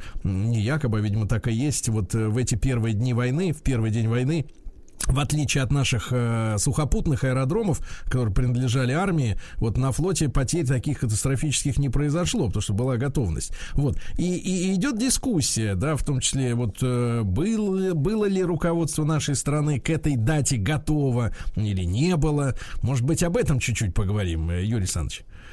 Да, я э, согласен. Э, до сих пор те люди, кто плохо знаком с э, сочинениями историков, они до сих пор могут разделять вот эту точку зрения, э, поскольку учились в школе, допустим, давно, а то, что за 30 лет уже в новой России историками стало э, доступно, известно, это не обращает внимания. Да, в первую очередь мне хочется сказать, что, ну да, вот мы, конечно, начинаем наш разговор Э, оттуда, с предвоенного периода, чтобы да. Э, понять, как это получилось вообще, что Германия, э, лишенная вооруженных сил после Первой мировой войны, да. смогла восстановить свой военный потенциал, потом занять практически всю Европу, и уже мы получили э, перед, с, перед, в качестве врага э, мощнейшую в истории армию вторжения.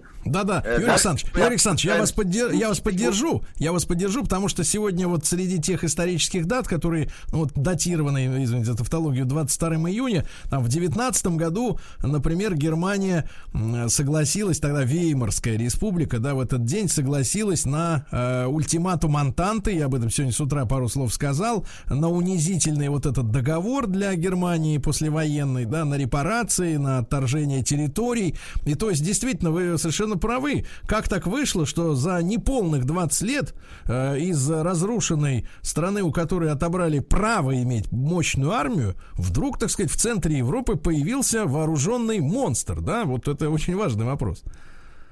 Да, ну, то есть э, разговор у историков, он всегда начинается издалека, понимаете? Но да. нам сегодня, если мы говорим о 22 э, июня, о Дне памяти и скорби, я считаю, надо, конечно, вот развеять ну, ту, ту э, несостоятельность того, о чем вы вначале говорили, начали разговор.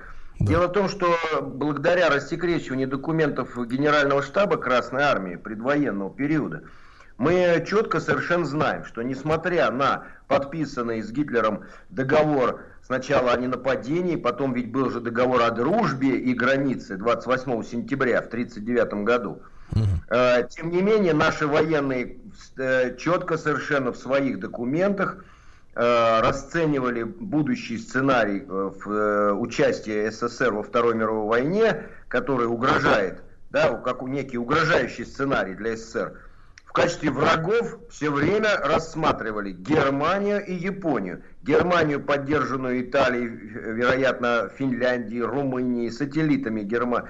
Германии в Европе и э, Японию на Дальнем Востоке. То есть совершенно понятно, что наши военные, они эту угрозу не просто видели, а они готовились именно воевать с Германией.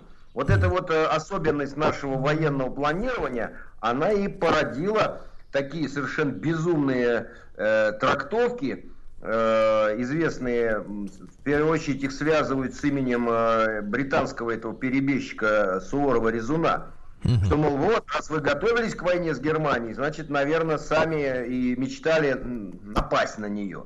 Угу. Поэтому говорить, что Сталин там что-то проспал и не, и не готовился, и тем более невозможно говорить об этом, когда мы знаем совершенно точно, благодаря вот именно рассекреченным материалам, именно вот в эти 30 лет, что приказы на директивы э, Наркомата обороны и Генштаба Красной Армии на выдвижение к границам, на то, чтобы, то, что военные называют стратегическое развертывание, развертывание на театре военных действий, а против Германии, да, оно началось 12, 13, 15 июня. Приказы улетели, и сказать, что это было все вопреки э, Сталину, который в это время спал и думал, что война начнется в 42 году, но повторять это как-то даже сейчас не, не смешно.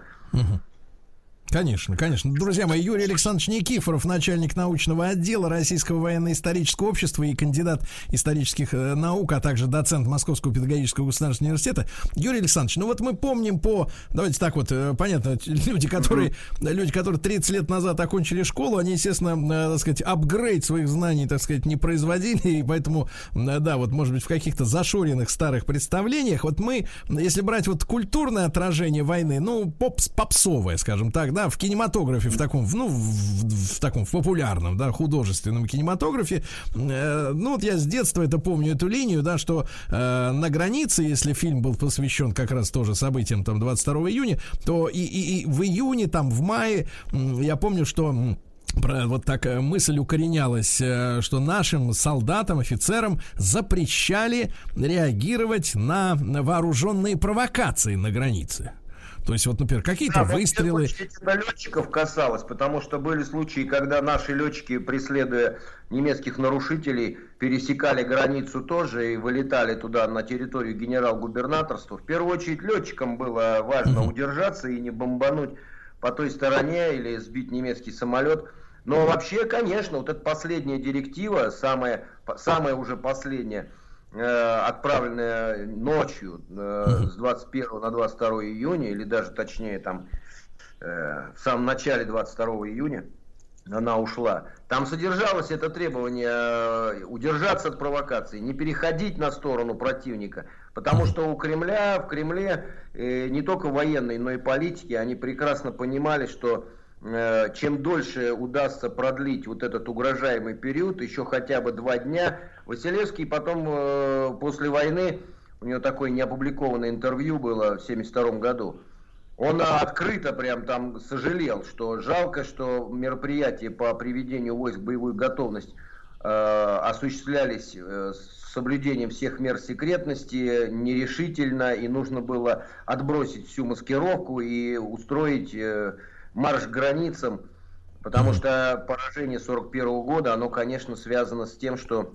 наши войска просто не успели э, ну как, как это сравнить? Это можно сравнить вот с игрой в домино, когда несколько доминошек выстраивают, а потом одно обрушивают, да, и вся линейка падает. И поскольку наши войска, они пусть и по численности были вполне сопоставимы, но реально в каждый конкретный момент времени оказывалось, что гитлеровцы превосходят э, сражающиеся дивизии Красной Армии в два с половиной, а на, там на месте, где они концентрировали удары, в три с половиной, там uh-huh. больше было соотношение, еще uh-huh. хуже. Uh-huh. Поэтому у нас образ войны, конечно, он правильный, потому что э, художественный именно образ, потому что в 41 году вот э, главный символ 22 июня это Брестская крепость, когда бомбы начали сыпаться на спящих людей и снаряды. И это же творилось по всей границе, потому что кому-то просто не сообщили о том, что надо подняться по боевой тревоге, и это стало потом предметом разбирательства. А кто-то вроде понимал, что война сейчас начнется, но все равно не хотел же внутри принимать вот да. неизбежно.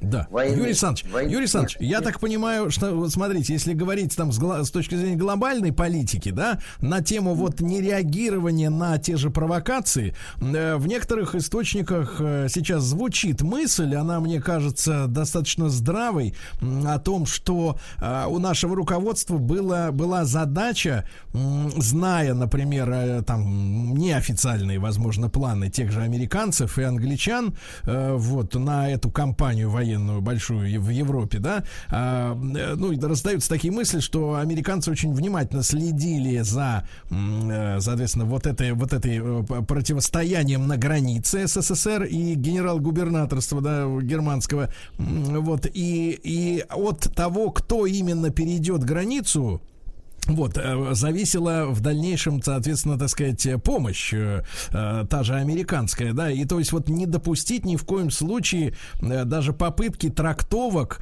э, что мы, мы, может быть, справедливо, но тем не менее открыли массированный огонь в ответ на немецкий, чтобы действительно весь мир увидел, что немец, он э, начал это все первым и начал это, так сказать, чудовищно и очень агрессивно. Вот были такие опасения вот в отношении международных глобальных процессов в то время?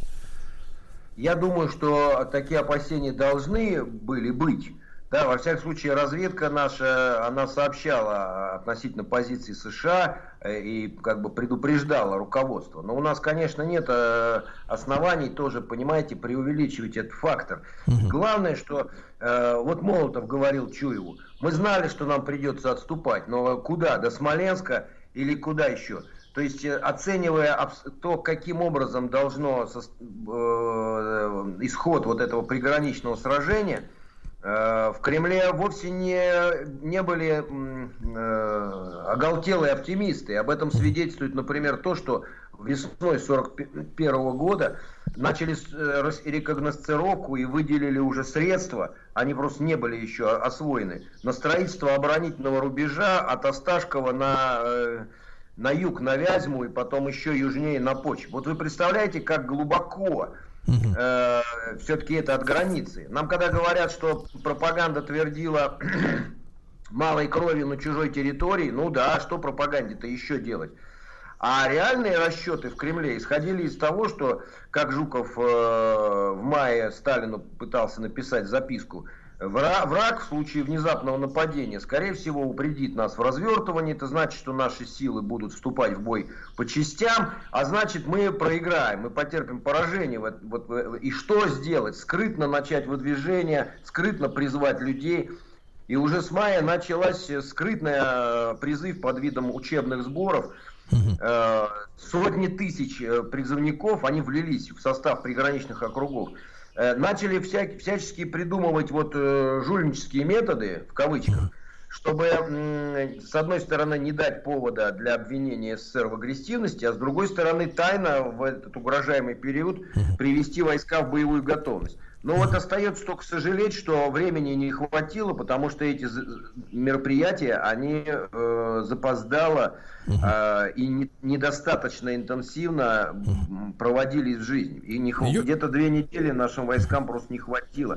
И вот это вот состояние в Кремле, когда ты видишь, что мы опаздываем, да, не успеваем, не успевают войска пешим порядком, по железным дорогам. У СССР огромные Э, пространство, а пропускная способность железных дорог заведомо ниже, чем в Германии. И когда в, в, в мае, в июне в Генштабе или в Кремле, в Политбюро э, понимали, что мы не успеваем, поставлена была, видимо, задача, но любыми способами. Вот затянуть Гитлера в какой-нибудь там, пусть он хоть ультиматум предъявит, мы два дня выиграем, пока будем обсуждать с ним этот ультиматум, чтобы просто так мирно ему отдать Украину. Вот разные сценарии, которые не были реализованы в первую очередь, потому что Гитлер не собирался никакого ультиматума предъявлять. Но они вот потом интерпретировались при Хрущеве как именно нежелание Сталина принять, так сказать, реальность. Но наша, нашей стране и армии крайне вот жизненно необходимо было еще две недели. И выглядело это так, как э, вот капитан э, Титаника в какой-то момент увидел айсберг, понимаете, отвернуть уже нельзя. Или он не увидел, там все ночью происходило. Угу. Ну, Но если бы он увидел, да, если бы он увидел. А отвернуть уже нельзя. И вот э, э, в Кремле в, во второй половине июня, э, ну, видимо, вот именно это состояние было. Что, угу. что сделать? Василевский считал после войны, что нужно было более энергично проводить мероприятия, отбрасывая секретности, маскировки, э, объявить мобилизацию, догнать войска границы. Тогда, возможно, Красная Армия не, не была бы э, э, разгромлена так страшно, ну, в первую очередь, Западный фронт. Но хотя, с другой стороны, там соотношение сил все равно было очень плохое для Красной Армии на западном направлении. И катастрофа Западного фронта, она, в, в общем, в значительной мере была предопределена. Юрий Александрович, а вопрос э, по поводу даты. Вы сказали несколько раз, да, что в Кремле понимали тогда, что мы не успеваем. Вопрос с датой 22 июня. Это, так сказать, э, как в руководстве поняли, что именно на это число? Да, приходится вот на нападение. Никакой уверенности, э, что нападение случится 22 июня, никакой уверенности не было до самого последнего момента. И наши, посмотреть, если развед, разведывательные донесения, то они всегда говорили во второй половине июня, даже вот самые точные, самые близкие уже к дате.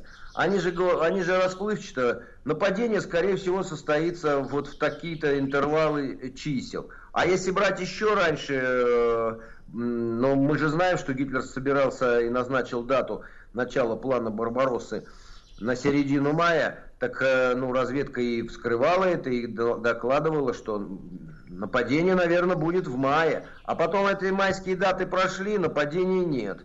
И это тоже добавило определенную неуверенность э, относительно замыслов Третьего Рейха. Еще и потому, что разведка ведь вскрывала очень хорошо, ну или относительно хорошо, количество войск, которые у Германии есть и которые Э, на границе с Советским Союзом э, сосредотачивается, концентрируется. А поскольку э, наиболее интенсивные перевозки и, собственно, создание ударных группировок за счет переброски танковых моторизованных дивизий, это последний месяц, это с июня, это в июне произошло, то до июня вообще казалось э, на основании разведданных, что у Гитлера еще не определился он, он потому что общее соотношение распределения сил между Востоком и Западом у Германии, оно абсолютно не, э, не означало, что Гитлер сейчас решил всю свою армию бросить на Восток. Это очень сложная, э, очень сложная тема на самом деле, но главное, что нам нужно, нам нужно сегодня, наверное, вспомнить тех, кто в самых тяжелейших условиях, начиная с 22 июня, с первого дня войны, сражался э, часто в безнадежных условиях, потому что немцы все время прорывали построение советских войск, все время окружали э, дивизии э, Красной Армии. И э, удивлялись, что даже в самых без, без, безнадежных условиях Красная Армия сопротивляется, наносит врагу потери, потому что дорога на Берлин, дорога победы, как мы ее называем – она началась э, ведь 22 э, июня 41 года, да, когда, да, например, да. А, Юрий Александрович, Юрий Александрович, мы продолжим, мы продолжим сразу после новостей новостей спорта. Юрий Александрович Никифоров, э, кандидат исторических наук. Мы сегодня говорим о 22 июня 1941 года в нашем проекте «Как все началось».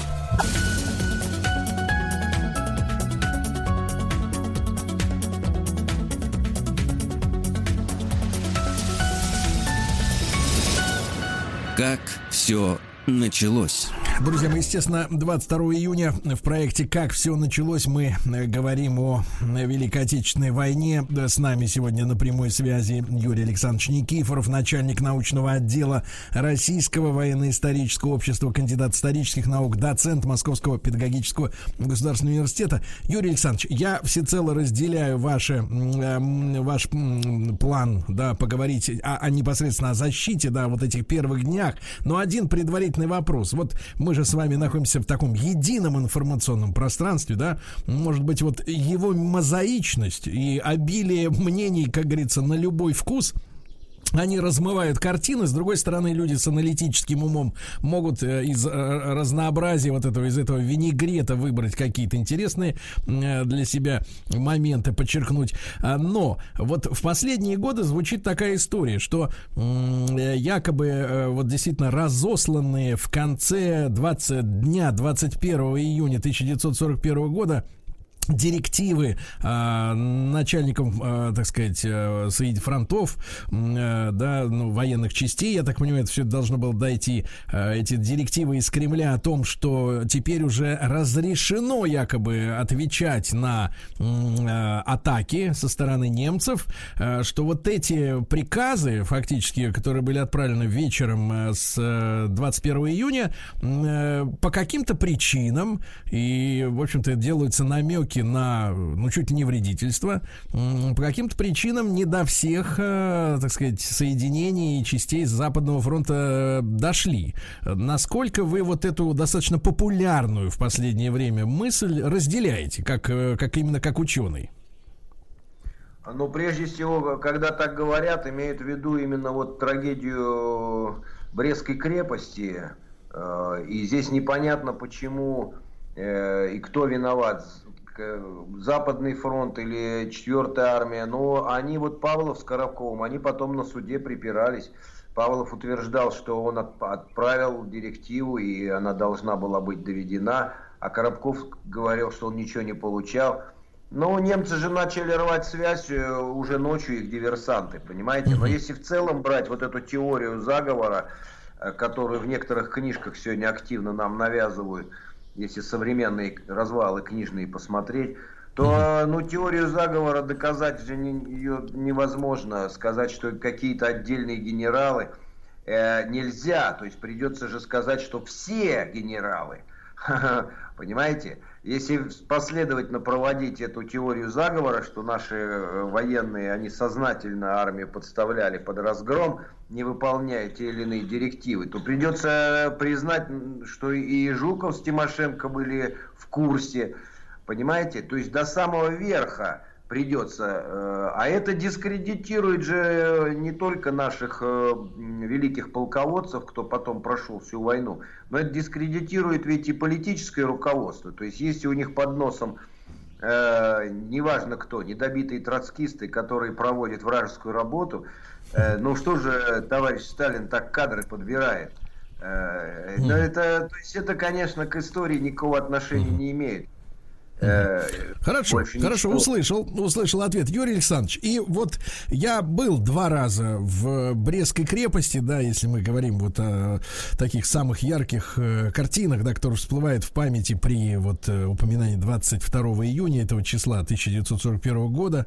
И, конечно, не, неизгладимое впечатление на меня оставили ну, потеки, потеки э, кирпича, который под воздействием там да, под, под воздействием немецких огнеметов, я так понимаю. Я так понимаю, это машины да. выглядели что-то вроде танка, у которого вместо башни вот как бы это ствол, э, из которого они, э, э, так сказать, выжаривали, скажем так, да, людей, да, просто выжаривали. И, э, то есть этот танк подъезжал и начинал просто газом раскаленным, э, огненным, да, вот э, выкуривать людей. И когда я видел, как, как свечи, как свечи свечи оплавились, э, каменная кладка вот эта, да, этой Брестской крепости, это, конечно, ну, до, до, до, до, до, до, до кишок, понимаешь, пробирает до, до, до, до пяток. Вот, естественно, когда ты это все видишь, и такой, и героизм Брестской крепости, э, вот, вот смотрите, ведь линия фронта, да, достаточно быстро ушла туда далеко, там за десятки, наверное, километров от Брестской крепости. В чем секрет героизма именно этой точки на карте? Как людям удалось так долго держаться против немцев? Вы знаете, ну, во-первых, долго держаться это не совсем верно, потому что организованное сопротивление, оно уже 30 июня, по, по сути, было сломлено и, и, и, и все. А, нас в первую очередь эта история поражает и до сих пор, правильно вот вы говорите, потрясает, если ты читаешь об этом первую очередь из-за уникального трагизма ситуации, поскольку Брест, Брестский гарнизон, это же люди, которые не должны были защищать э, цитадель или вообще эту крепость. Она была своего рода ловушкой, по, требовалось вывести оттуда э, части, которые там были дислоцированы, вывести их из крепости для того, чтобы они могли э, сражаться в поле, так как было положено по уставу. Это же не война 19 века. И немцы, когда захлопнули эту ловушку 22 июня, то перед людьми стал выбор э, уйти в плен, что э, через два дня буквально многие же так и сделали, те, кто обезумел там без воды и э, от разлагающихся трупов, это же было уже все понятно, сопротивление, как сказать, безнадежно. и ранен был уже, и не мог, исчерпал свои возможности, так сказать, какие-то моральные, может быть, к сопротивлению. Достаточно много людей, в том числе женщины, дети, которые там были заперты, они ушли. И на, но нас-то поражает, что примерно полторы тысячи бойцов и командиров, не имея, в общем, старшего начальства, если не брать там Гаврилова в Восточном форте, а, а, то есть Э, они-то выбрали другой путь. Они отказались э, сдаться в плен. И один раз меня вот э, спросил какой-то очень въедливый человек, но ведь это же мало от, относительно общего количества, так сказать, тех, кто из состава 4-й армии в Бресте или вокруг Бреста, в районе Бреста. Там немцы захватили же Э, больше людей, чем оборонялись в самой крепости, угу. захватили в плен. Он говорит, ну это же мало героев. Знаете, мне всегда это очень странно, потому что для Гитлера, для нацистов, это было слишком много. Слишком много было на, на нашей стороне людей, кто в абсолютно безнадежной ситуации, когда любой э, цивилизованный европеец, как мы любим говорить, он бы избрал путь, так сказать, в плен, вот в России получалось, что люди сопротивлялись до последнего патрона, до последнего э, даже э, возможности э, избежать плена. И поэтому у нас на фотографиях такие изможденные, э, небритые, э, все помятые эти колонны пленных, потому что люди перед тем, как их взяли в плен, фашистскую хронику любят же показывать с пленными 41 -го года. Надо понимать, что эти люди захвачены не за один час. Их, они до этого, может быть, две недели или месяц по лесам пытались уйти все равно к своим, не имея уже возможности отстреливаться, потому что все патроны расстреляли где-то раньше. Но да, Юрий Александрович, что... Юрий Александрович, я вас поддержу. Дело в том, что э, я так понимаю, что где-то в июле, наверное, по-моему, вы меня поправьте все-таки. Ага. Э, в июле, я так понимаю, Брестскую крепость после того, как ее все-таки немцы взяли, э, посетил сам Гитлер, по-моему, да? И, и меня поразило вот что, значит, рассказывали экскурсоводы, вот э, прекрасные белорусские, э, которые очень трепетно относятся к истории, к нашей общей, слава богу. Вот рассказывали историю о том, что что при приезде Гитлера, а, значит, а, в крепость свезли оружие, захваченное на очень больших территориях, прилегающих. Вот, пушки там, пулеметы привезли. Ну, чтобы объяснить Адольфу, значит, почему так долго не могли взять. И то есть вот, э, вот это вот военное германское чиновничество, да, придумало вот эту вот штуку, да, чтобы, чтобы ну, фактически обмануть своего руководителя, объясняя свои проблемы.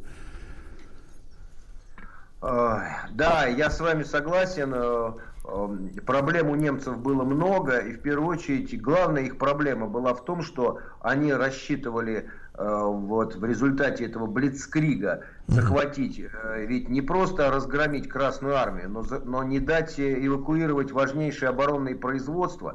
Мы, когда э, чтим память тех, кто погиб в июне, в июле, в августе 41 года, и тех людей, кто стоял насмерть, мы должны понимать, что э, фронт и тыл тесно связаны, и если бы э, не успели бы из-под носа у гитлеровцев выхватить и перевести на восток в рамках эвакуации важнейшие производства, в том числе с точки зрения производства, например, боеприпасов или авиационные предприятия, то вполне вероятно, что расчеты Гитлера бы сбылись, и, и дальше новые дивизии, которые формировались тылу, Сталину пришлось бы вооружать пиками и кольями, понимаете? И вот здесь шла э, огромная совершенно титаническая борьба, связанная с тем, что погибающие в котлах дивизии, они выигрывали часы, дни, недели. И план Барбаросса рассыпался на глазах. Он э, уже осенью у Гитлера как Тришкин кафтан. У него не хватает войск э, для того, чтобы все цели достичь, которые они перед собой поставили. Они не могут взять Ленинград и Москву, они должны выбирать а выбирать. И вот они выбрали, они выбрали Москву, в итоге не взяли ни того, ни другого.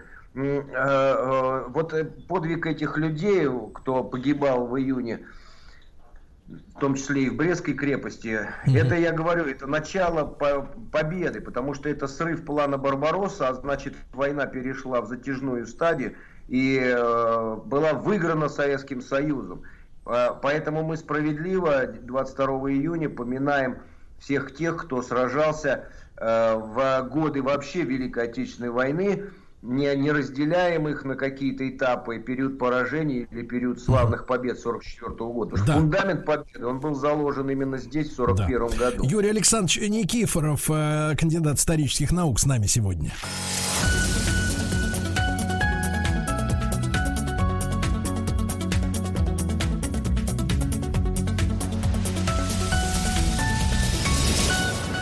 Как все началось? Как все началось? Мы э, с Юрием Александровичем Никифоровым, начальником научного отдела Российского военно-исторического общества, доцентом Московского педагогического государственного университета, говорим о 22 июня.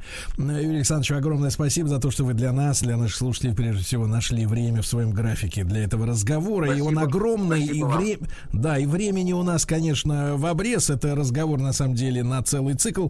Вот. А вопрос такой, Юрий Александрович, а насколько современные архивы вот, уже открыты для того, чтобы анализировать события июня 41 полностью? Или есть еще какие-то в запасниках документы, в общем-то, которые недоступны пока ученым?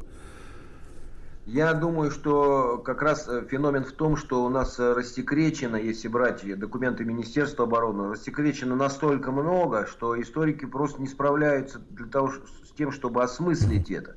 Ну а, к сожалению, вот или, к счастью, э, само событие, о котором мы говорим, оно достаточно хорошо изучено, оно достаточно mm-hmm. хорошо исследовано э, историками. И здесь ждать каких-то открытий, mm-hmm. э, как с немецкой стороны, где все важнейшие документы и факты были установлены в ходе Нюрнбергского процесса, так и с нашей какой-то советской стороны. Вот после архивной революции 92 года Э, ждать каких-то открытий mm-hmm. не приходится. Понятно. Понятно. Юрий Александрович, вопрос такой важный. Он тоже вот э, в, э, педалируется в информационном пространстве. Э, да, э, правда ли, хочу просто вас, как у специалиста, уточнить, что мы уже вот сегодня план Барбаросса да, э, упомянули, и что ну, требовался блицкрик, да, до наступления, грубо говоря, легких холодов. В общем-то, все, все сделать, как, как захотели немцы,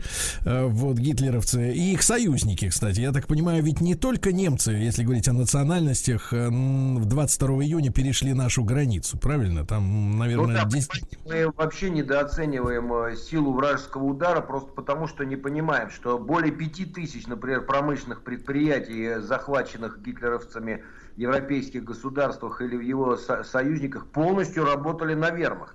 Мы, мы не понимаем, что если брать численность населения, то тоже никакого превосходства у Советского Союза не было, в первую очередь потому, что в Германии надо плюсовать Румынию, Венгрию, Финляндию, Хорватию, э, Италию, которая по, Италия пусть позже, но все равно ведь огромные армии отправила на нашу территорию. И, наконец, дивизии СС, э, войска СС, половина из этих дивизий, даже, по-моему, больше половины, они все были э, укомплектованы добровольцами, на которых навербовали со, всей, э, со всех европейских государств. В том числе со всей Европы. Это да, такой да, фашистский национал, понимаете? Да так его называем. Да-да-да, Юрий Александрович, Юрий Александрович, и вот вопрос-то, который хотел задать. Значит, вот мысль, которую иногда встречаешь, да, в обсуждении вот э, событий лета 1941 года, э, вот насколько эта мысль верна, что якобы у Гитлера было э, представление, и якобы ему так докладывали, или там иногда англичан упоминают, что они его в этом убеждали, что у Советского Союза есть одна линия обороны, ну вот, без глубокого эшелонирования. А на самом деле там три или иногда там упоминают даже пять, э, грубо говоря, да, линии обороны. И когда он эм, понял, что с чем он на самом деле его армия столкнулась, то уже, там сказать, к осени 41 года, э, значит, э, у него появилось по по понимание, что война проиграна Германии. Э, это осень 41 года. Насколько вы разделяете такую точку зрения?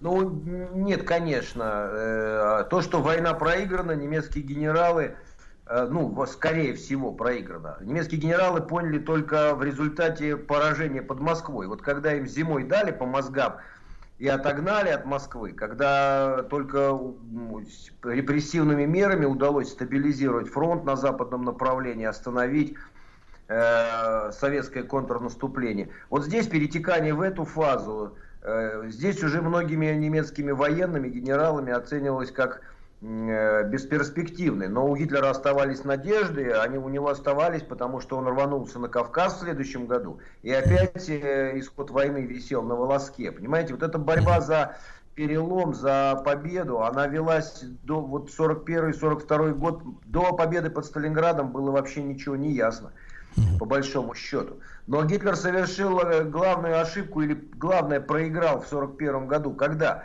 Когда э, ему не удалось э, э, в должной мере захватить производственный, военно-производственный потенциал Советского Союза и удалось все-таки важные вещи в ходе эвакуации увести на восток. И дальше э, для него было сюрпризом. Ему казалось, что Советский Союз не сможет произвести столько танков. А к лету 1942 года производство вооружений в СССР, оно же стало не, неуклонно расти за счет перестройки экономики, за счет э, повышения производительности труда в тылу, за счет того, что запустили эвакуированные заводы и встроили их соответствующие э, производственные комплексы.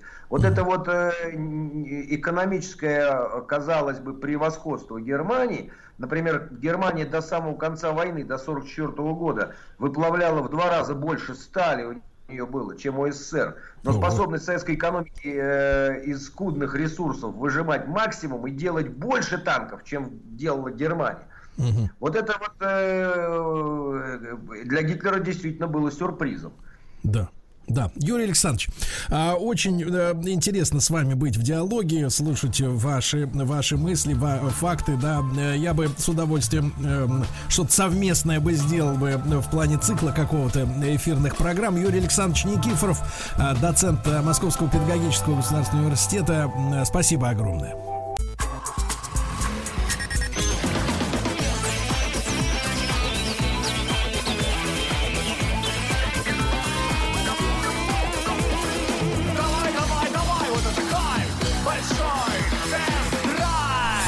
Мои, сегодня у нас понедельник, естественно, наш проект Большой тест-драйв. Э, и я рад приветствовать у микрофона Рустама Ивановича Вахидова. Да. Доброе утро, Сергей да. Валерьевич. Здравствуйте, здравствуйте, да. Ну что же, э, товарищи, у нас есть э, много интересных новостей, которые касаются автомобилей, автомобильного рынка, автомобильного движения.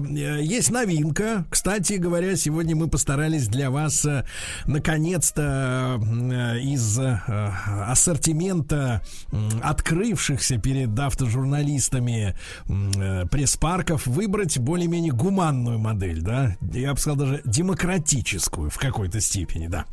Но китаец этом... будет после половины. Да, да, да, и китаец, который нас, нас наконец-то, ну как скажем, порадовал, порадовал, порадовал, да, в хорошем порадовал. смысле этого слова порадовал, да, без да, всяких и... кавычек. Да, ну и новости. Вот начнем мы с следующего известия, что 24 июня и 1 июля в нерабочие дни э, бесплатными в Москве будут парковки даже с тарифом 380 рублей в час. Ну, это имеется в виду самый-самый центр города, который обычно весь запружен бывает. Вот вопрос к вам, Рустам Иванович, поскольку да, вы регулярно путешествуете да, по Москве. Какая вообще после снятия мер, связанных с эпидемией коронавируса, какая обстановка на платных парковках в целом? Что вы можете ну, Минус сказать? 30, мне кажется, процентов. Ну, максимум 40 от э, привычного для нас с тобой трафика.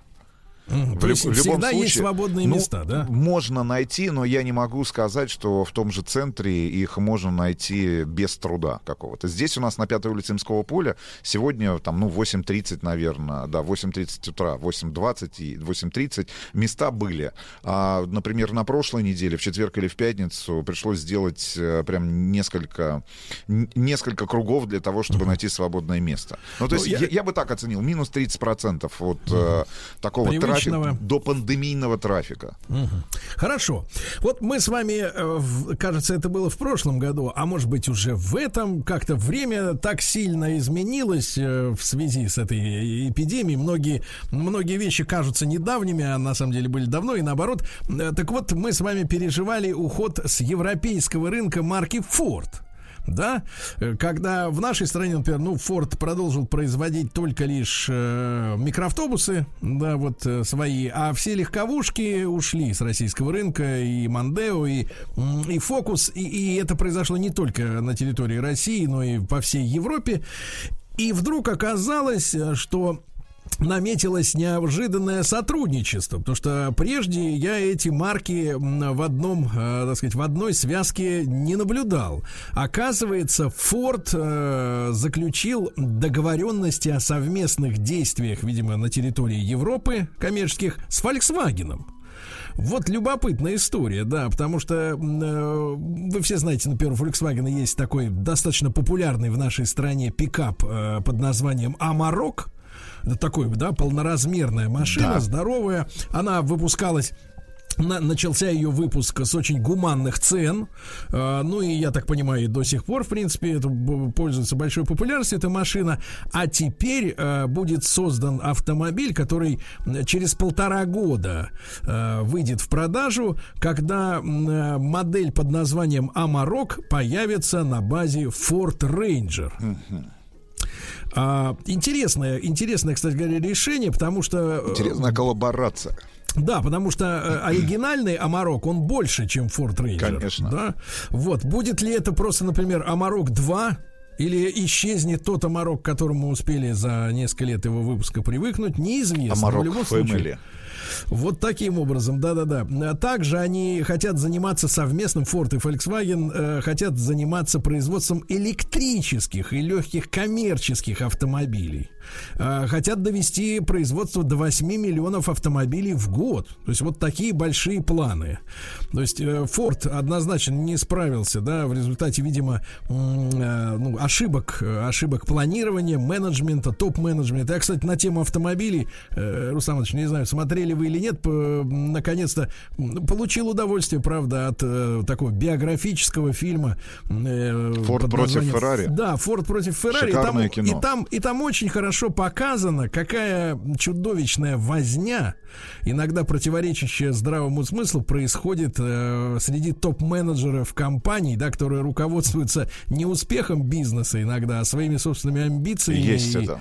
дурацкими мозгами своими собственными. И вот, в принципе, увидев, как в 60-е годы, какие у Форда были э, организационные именно проблемы в первую очередь, э, ну, становится чуть более понятно, почему Все происходит это- да, сегодня. но в итоге все это вылилось в проигрыш на сначала на фронте Форда Фокуса, да, третьего, который был слишком дорогим и тесным автомобилем для своей ниши. И в итоге компании пришлось вообще э, свернуть свои манатки, как говорится, да. Значит, названы, дальше переходим к следующей новости, названы вредные советы водителям при встрече с инспектором ГИБДД. А, Что не надо делать и чего не надо говорить? В первую очередь, э, ни в коем случае не надо начинать общение с инспектором, что вас уже останавливали сегодня. Это никого не волнует. М, Вот. А во-вторых, значит, не надо ковыряться в носу, э, вот рассчитывая на брезгливость э, инспекторов, да, которые постесняются взять в руки ваше водительское удостоверение, которое вы ему подаете вот этой вот, э, соответственно, пальцем. Ну и э, главный совет, как надо действительно общаться, надо улыбаться.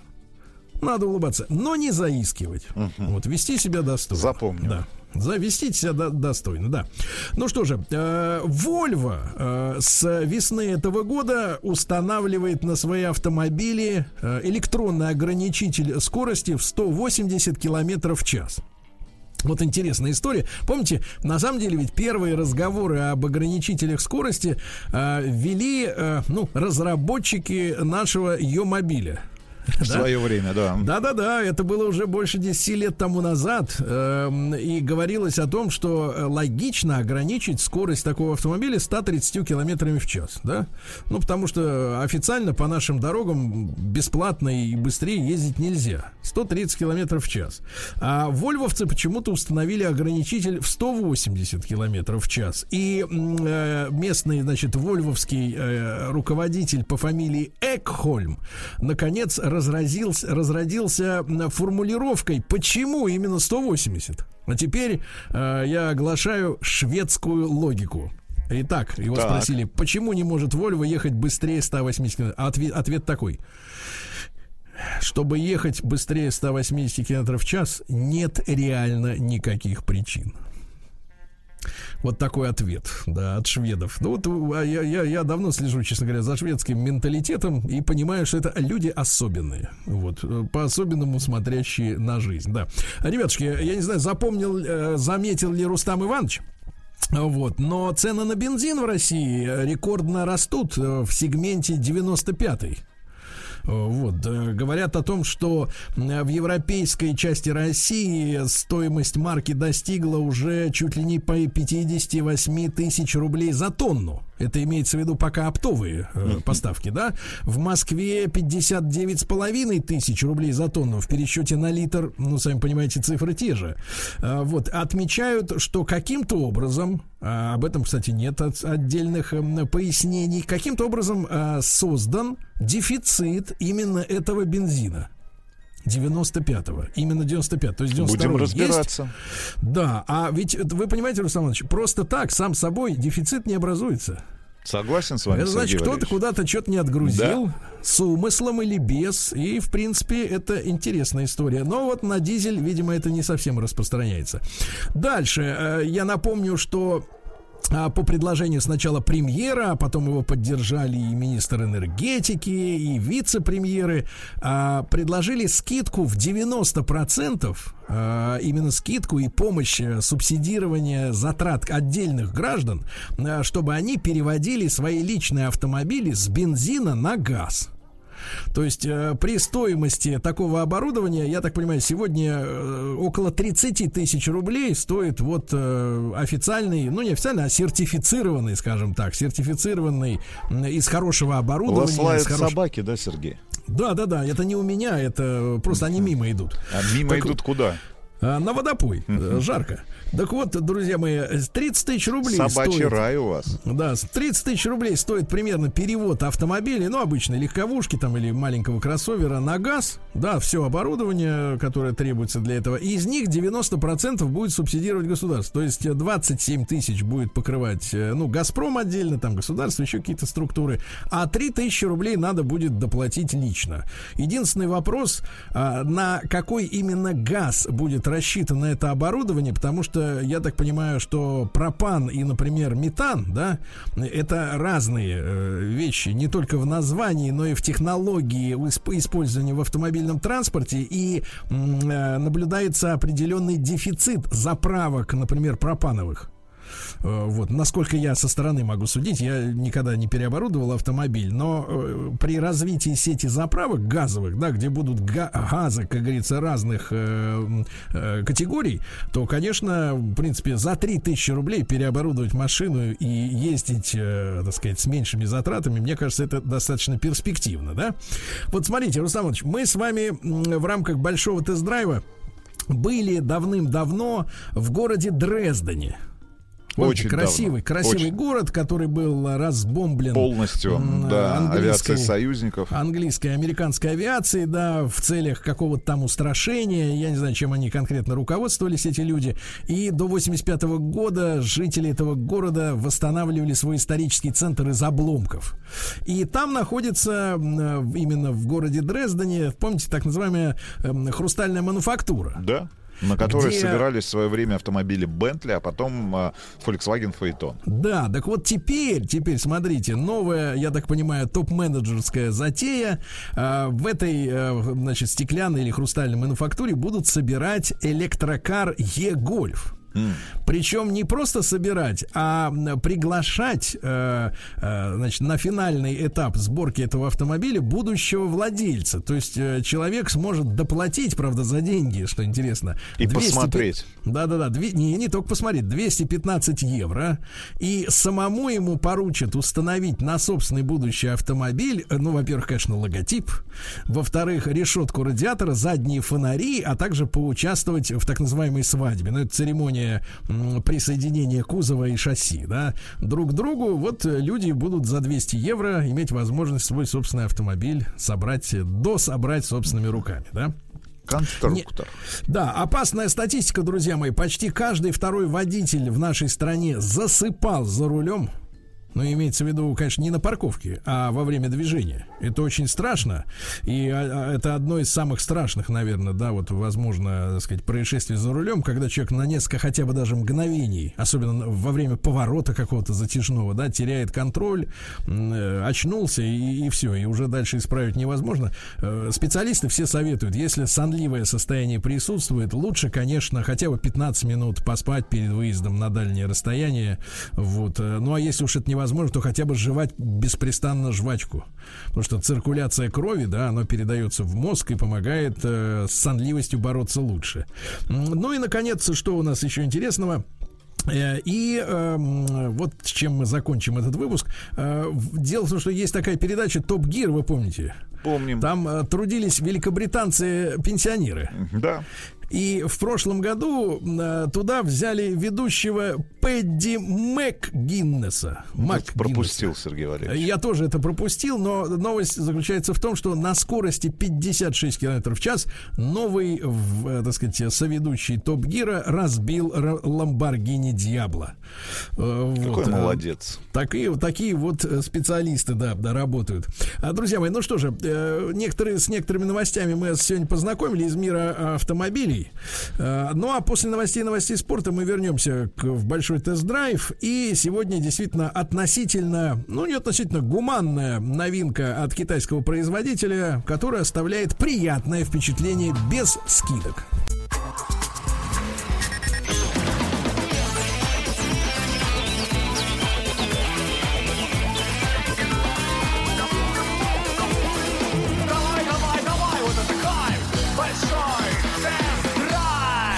Друзья мои, так, в большом тест-драйве новинки. Э, напомню, что после, э, э, так сказать, пика эпидемии, снижения ограничительных мер, заработали пресс-парки, машины дают журналистам, обзорщикам и прочее, прочее, за что им большое спасибо за соблюдение мер безопасности. И вот первая, скажем так, демократическая машина, я имею в виду, конечно, в первую очередь цену, вот поступила в распоряжение большого тест-драйва, как мы уже обещали, обещали, э, ну, наконец-то, давайте скажем так, один из э, пока что, пока что немногих, китайцев, но, да, китайских автомобилей, который, ну, я скажу так, у меня лично вызвал две эмоции – во-первых, э, чувство глубокого удовлетворения, как говорил Леонид Ильич, а во-вторых, удивление. Удивление, и давайте скажем так, это автомобиль Черри Тиго. Восемь. Восемь, да. Это флагман. Да-да-да, флагманский автомобиль, кроссовер. Кроссовер, кроссовер, да. И вы знаете, самое большое удивление, у нас есть э, предыстория взаимоотношений с Черри Тиго, потому что вот тот самый первый автомобиль под этим названием, вот, э, попал ко мне на тест, Рустам Иванович, вы будете удивляться, но так. это было, по-моему, в 2006 или 2007 году. Да-да-да, я тогда сотрудничал с одним из автомобильных э, журналов. Кватрапорта. Э, да, кватроруты. Кватроруты. Э, да, и ребята дали мне покататься там недельку вот из их пресс-парка, так сказать, по, по договоренности на этом автомобиле. Но вы знаете, это была, это была машина, которая, ну, давайте назовем вещи своими именами, она была скопирована с древнего RAV4. Вот. И, конечно, остав, остав, оставила неизгладимое ощущение не только вторичности. Нет, не только, но и ужасных просчетов э, элементарных. Ну, например, там было, были сделаны белые, э, такие, так сказать, красивые, как это, видимо, казалось автором, э, значит, белые приборы, э, ну, вот, водительские, да? Так. И в днем, днем э, света лампочек не, не хватало, хватало, чтобы пробиться через эту белую Прекрасно. пленку красную, из краски, да, и чтобы ты увидел, где у тебя поворотник горит, где еще что-то. Ну, в общем, там, там куча было этих нелепостей, я уже не говорю об эргономике. И более всего меня, меня поражало, э, и это вызывало тоску на самом деле, что эта машина на протяжении многих лет не менялось, и, и, и вот создавалось ощущение невероятного застоя, да, вот в целом в китайском автопроме, то есть вот какое-то буксование на протяжении десятка лет, пока не начались, э, ну, такие стремительные вдруг перемены, когда китайские, я так понимаю, руководители все-таки поняли, что самим пытаться сдвинуть эту ситуацию невозможно, надо привлекать лучшие силы европейских, в частности, производителей, да, перекупать специалистов, специалистов Ну и первой ласточкой стала, да, это коллаборация с Volvo, компанией Джили. Джили. Да, да, да, да, да. И, и вот это все пошло, пошло, пошло. Хотя до сих пор, вот мы не будем лишний раз, так сказать, э, упоминать, может быть, эти марки, которые были у нас на тесте. Совсем недавно э, до сих пор какие-то вот даже выходящие новые модели вызывают чувство досады. Ну, думаешь, ну, вроде бы учли все какие-то возможные минусы, которые уже всплывали в прошлом. И тем не менее, какие-то досадные вещи происходят. Я имею в виду и запахи эти фенольные, да, и прочие вещи. Вот. А когда у меня на тесте месте наконец оказался Черри Тига 8, да, я даже не буду обсуждать вполне себе интернациональную внешность, которую можно, ну, за счет решетки радиатора, в частности, ну, скажем да так... и задних фонарей, кормы. Да-да-да, ну, подумать, спутать. давайте так, не, не то, что спутать, но подумать, что конкурентный удар нанесен по корейцам, в первую очередь, да? да очень, вот а, а, очень похоже, если мы смотрим вот на, на боковую проекцию автомобиля, да. а, очень близко к Санта-Фе. Вот, да, ш... да, да. Ну, вот такая ну, вот, такой вот удар да, идет ази... в том направлении. Азиатский автопром. Азиатский вот. автопром. И, но, ребята, вот честно, это, это вы знаете, что мы делимся искренними эмоциями. Я, когда эту машину, значит, получил, то в аннотации к ней было написано, что двигатель турбированный, да, там 170 лошадиных сил, а, и он, значит, соответственно, оснащен трансмиссией вариатором. У меня, конечно, сразу, честно говоря, вот в теоретическом плане эмоции все угасли, потому что я много лет уже вообще не жду от вариаторов не то что чудес, а хоть сколько-нибудь внятной работы, потому что когда мы берем э, за основу, например, ну вот очень любят, э, э, так сказать, японцы ставить вариаторы, да, mm-hmm. на свои автомобили, и э, одна от другой встречи с, эти, с этой коробкой, э, в принципе, э, ничем не отличается, это всегда разочарование, всегда. Вот то, что стоит на на Тойоте Королле на новой, да, на многих Ниссанах. Э, все это чудовищно сжирает э, потенциал мотора, обладает ощущением какой-то неверо... невыразительной унылой тупости. Вот. И бессмысленности использования этих коробок, потому что я понимаю, что они гораздо дешевле, чем э, полноценный автомат. Но это настолько делает автомобиль просто ну, каким-то унылым. Вот еще раз повторюсь это слово. Повторю слово. И, конечно, когда я, я брал автомобиль китайского производства с, с ярко выраженной надписью «Вариатор». Вот, я думаю, ну, сейчас начнется вот эта скукота. И, ребята, я был в шоке, потому что, потому что это самый лучший изо всех тех там десятков, сотен автомобилей, которые у нас был на тесте, вот если учитывать, что это машина с вариатором, это самая адекватная настройка этого типа коробок, коробок передач. За вообще, все время может За быть. все время автоматизированных, да. я имею в виду. Ну, то есть робот, вариатор и автомат, да, мы с ручкой Что-то фантастическое.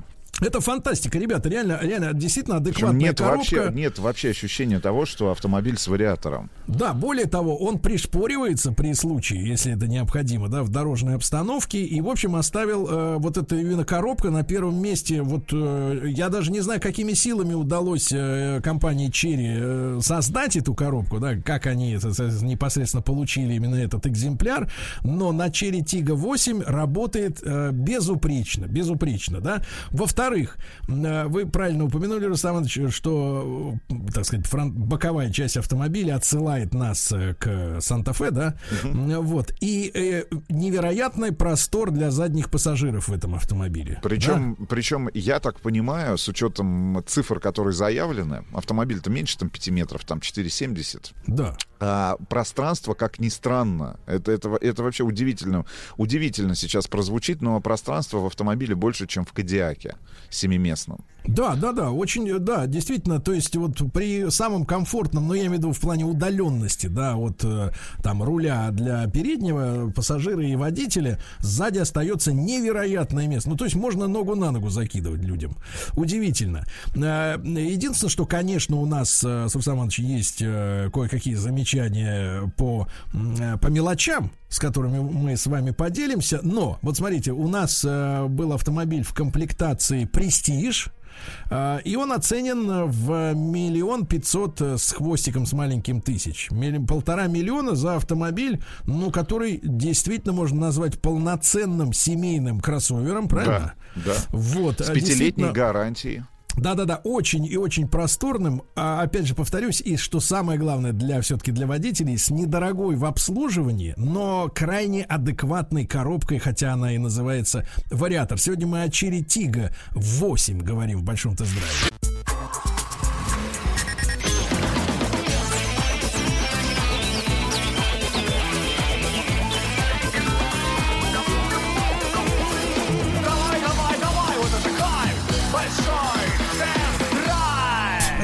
Итак, Cherry Tiggo 8, э, флагман э, китайского автопроизводителя. Да, я пару слов, буквально замечаний еще от себя лично добавлю э, к этому автомобилю, чтобы мы же всегда выступаем, наша кредо, кредо большого тест-драйва, способствовать позитивной критикой, грамотной критикой, не субъективной, а действительно обращаем внимание на какие-то недоработки, чтобы машины становились лучше, от чего будет лучше потребителю. Значит, первое замечание.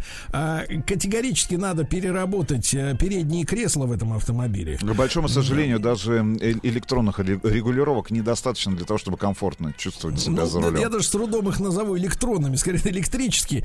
Да, потому что э, э, не- непропорционально вот всей остальной истории вот эти кресла как будто взяты из э, каких-то старых э, моделей, да, потому что э, в кресло водительское, оно действительно с электрорегулировками, но устаешь в нем однозначно, оно коротковато для большого человека, и оно чрезвычайно высоко задрано к потолку, даже в самом низком своем положении, видимо, из-за этих электромеханизмов, потому что кресло пассажира правого, оно может опускаться практически до, до- на пол, да, садиться. И во-вторых, чисто эстетический момент, опять же, обращаю внимание именно производителя, М, машина новая, очень интересная, с очень качественной графикой на мультимедийном экране, да, вот, с интересными решениями и дизайнерскими, и просторный салон, и отличная коробка.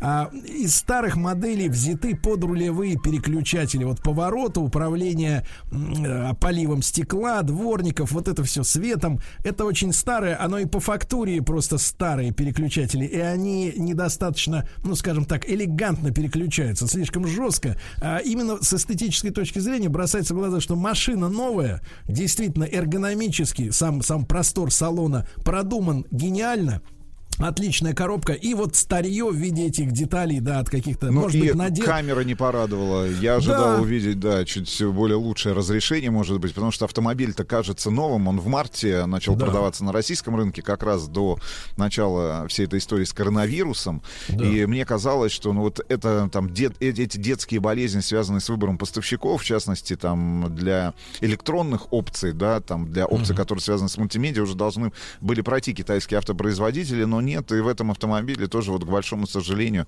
та же камера заднего вида, хотя а, при поворотах у вас активируется система 360, то есть вам показывается, да, а, там наб- набор этих камер есть. Да, Ну, и мне- передняя включается. Да, передняя включается. Ну, то есть можно было бы реализовать на, на гораздо более продвинутом технологическом Ну, это уровне. просто у вас на контрасте происходит это с качеством изображения в принципе на мультимедийном экране, который очень хорошо там в HD качестве, да, прорисовывает все детали, шрифты, там картинки какие-то, и вдруг это Контрастирует, камера это контрастирует, Да. это реально контрастирует. Рустам Иванович, а чем мы, ну смотрите, вы замечания свои обязательно добавите, вот скажите главную вещь, чем мы обязаны, каким сотрудничеством, вот появлению этой действительно очень интересной Ну, машины? смотрите, что касается тележки, я так понимаю, здесь продолжилось сотрудничество компании Cherry с э, концерном Jaguar Land Rover. А, Использована была модульная платформа, которая в свое время была вот разработана в этой коллаборации и уже использовалась на таком автомобиле, как Cherry Tiggo 4. Мы в свое время тоже отметили с тобой отличную управляемость этого автомобиля. Ну, евро, евро- ну так- такой, он стал по-настоящему европейским автомобилем, за исключением, опять же, ну, тех нареканий, которые в первую очередь имеют отношение, ну, вот, э, к китайскому автопрому. То есть тележка европейская. Здесь то же самое. Я вот говорю, вот это полное ощущение, что если закрыть глаза и начать движение, хотя я вот запах, кстати говоря, обнаружил. У меня автомобиль простоял на вот там 35-градусной жаре, которая была в Москве на прошлой неделе, и вот какие-то, знаешь, нотки просто, нотки фенольного запаха в автомобиле все-таки присутствовали. Может быть, это кожзам, да, который использовался в отделке самого салона, Но в целом я тебе точно могу сказать, что если а, поместить профессионала в рамках закрытого теста за руль этого автомобиля, я абсолютно уверен там на 100%, что он а, определит этот автомобиль как настоящий европеец. Ну, Потому что сожалению, у рулится- нас э, нет профессионала, поэтому ну, мы это, это, сами это, это, уже другой вопрос. Значит, а, тележка, соответственно, Jaguar Land Rover. Двигатель, я так понимаю, разработан в результате коллаборации с австрийской компанией. Ого. Осталось разобраться только, а, чей вариатор и кто настраивал работу этого вариатора в, этой передней, в этом переднеприводном кроссовере. Я так понимаю, что нет пока еще а, версии с полным приводом. Но, что самое интересное, это пока самый дорогой вариант кроссовера. Это а, стартовая комплектация, которая, как всегда, теперь принята у всех, наверное, автопроизводителей, заявляется самой высокой ценой. А, Ждем пятиместную версию и с более бюджет, ну, и более бюджетной комплектацией. И если в этих комплектациях появятся цены, там, я, ну, не знаю, ну, там, миллион триста с учетом там всех скидок и предложений, которые могут быть на этот автомобиль, то вполне себе достойный вы- э, выбор и вполне себе достойный э, конкурент для очень большого количества кроссоверов, а, которые есть в этом а, в, в этой категории, в этом классе у а, большинства автопроизводителей. Правда, я, честно говоря, вот очень-очень э, приятно удивлен. Да, действительно, приятно удивлены, но вот видите, вам, э, видимо, у вас обостренный э, какой-то э, нюх, вы учуяли какие-то После нотки, коронавируса. После вкусия. Может быть, меня как раз он подводит, я не почувствовал. Единственное, да, там а, наши коллеги, автожурналисты, автоблогеры сравнивали этот автомобиль с семиместным Кадиаком и с, э, с- практически с таким же мотором. Имеется в виду там по количеству лошадиных сил, наверное. Здесь у нас там 170, да. А у Кадиака есть мотор турбированный, там 1,4 150 лошадиных сил. И понятное дело, что фольксвагеновский а, мотор и э, двигатель, силовая установка будет гораздо бодрее. Ну вот с точки зрения просто, наверное, да, там и крутящего момента, и вообще этого усилия на ведущие колеса. Здесь, может быть, вот есть э, эта задумчивость некая в этом двухлитровом моторе, но в целом мне не показалось, что... э, знаешь, Неадекватный да, автомобиль, Да, да. да, да. Вполне себе все адекватно, ну вот и тем техническим характеристикам и габаритам этого автомобиля. Мне понравилось, что нет вопросов практически, ты об этом не упоминал, я тоже пока что о том, что нет э, вопросов к педальной группе, Да, все да, достаточно да, да. грамотно. Настройки тормозов очень радуют. Ребят, то есть понятное дело, что семиместный автомобиль по факту является то ли это маркетинговая уловка, да, и этот задний э, ряд кресел, которому, кстати говоря, очень достаточно свободный доступ, он номинален, он детский определяется, да, большинством автопроизводителей. А, да, так, та- такая маркетинговая уловка, такое маркетинговое предложение. Ждем просто пятиместную, да, наверное, версию, да, просто для того, чтобы понять ценообразование. Да, ну а в целом, в целом, давайте поздравим Черри Тига, да, с, с очевидным успехом, да, и на фоне былых, так сказать, э, работ, и на фоне, в принципе, всего автопрома очень интересный автомобиль, да. Все, спасибо, спасибо. Еще больше подкастов на радиомаяк.ру.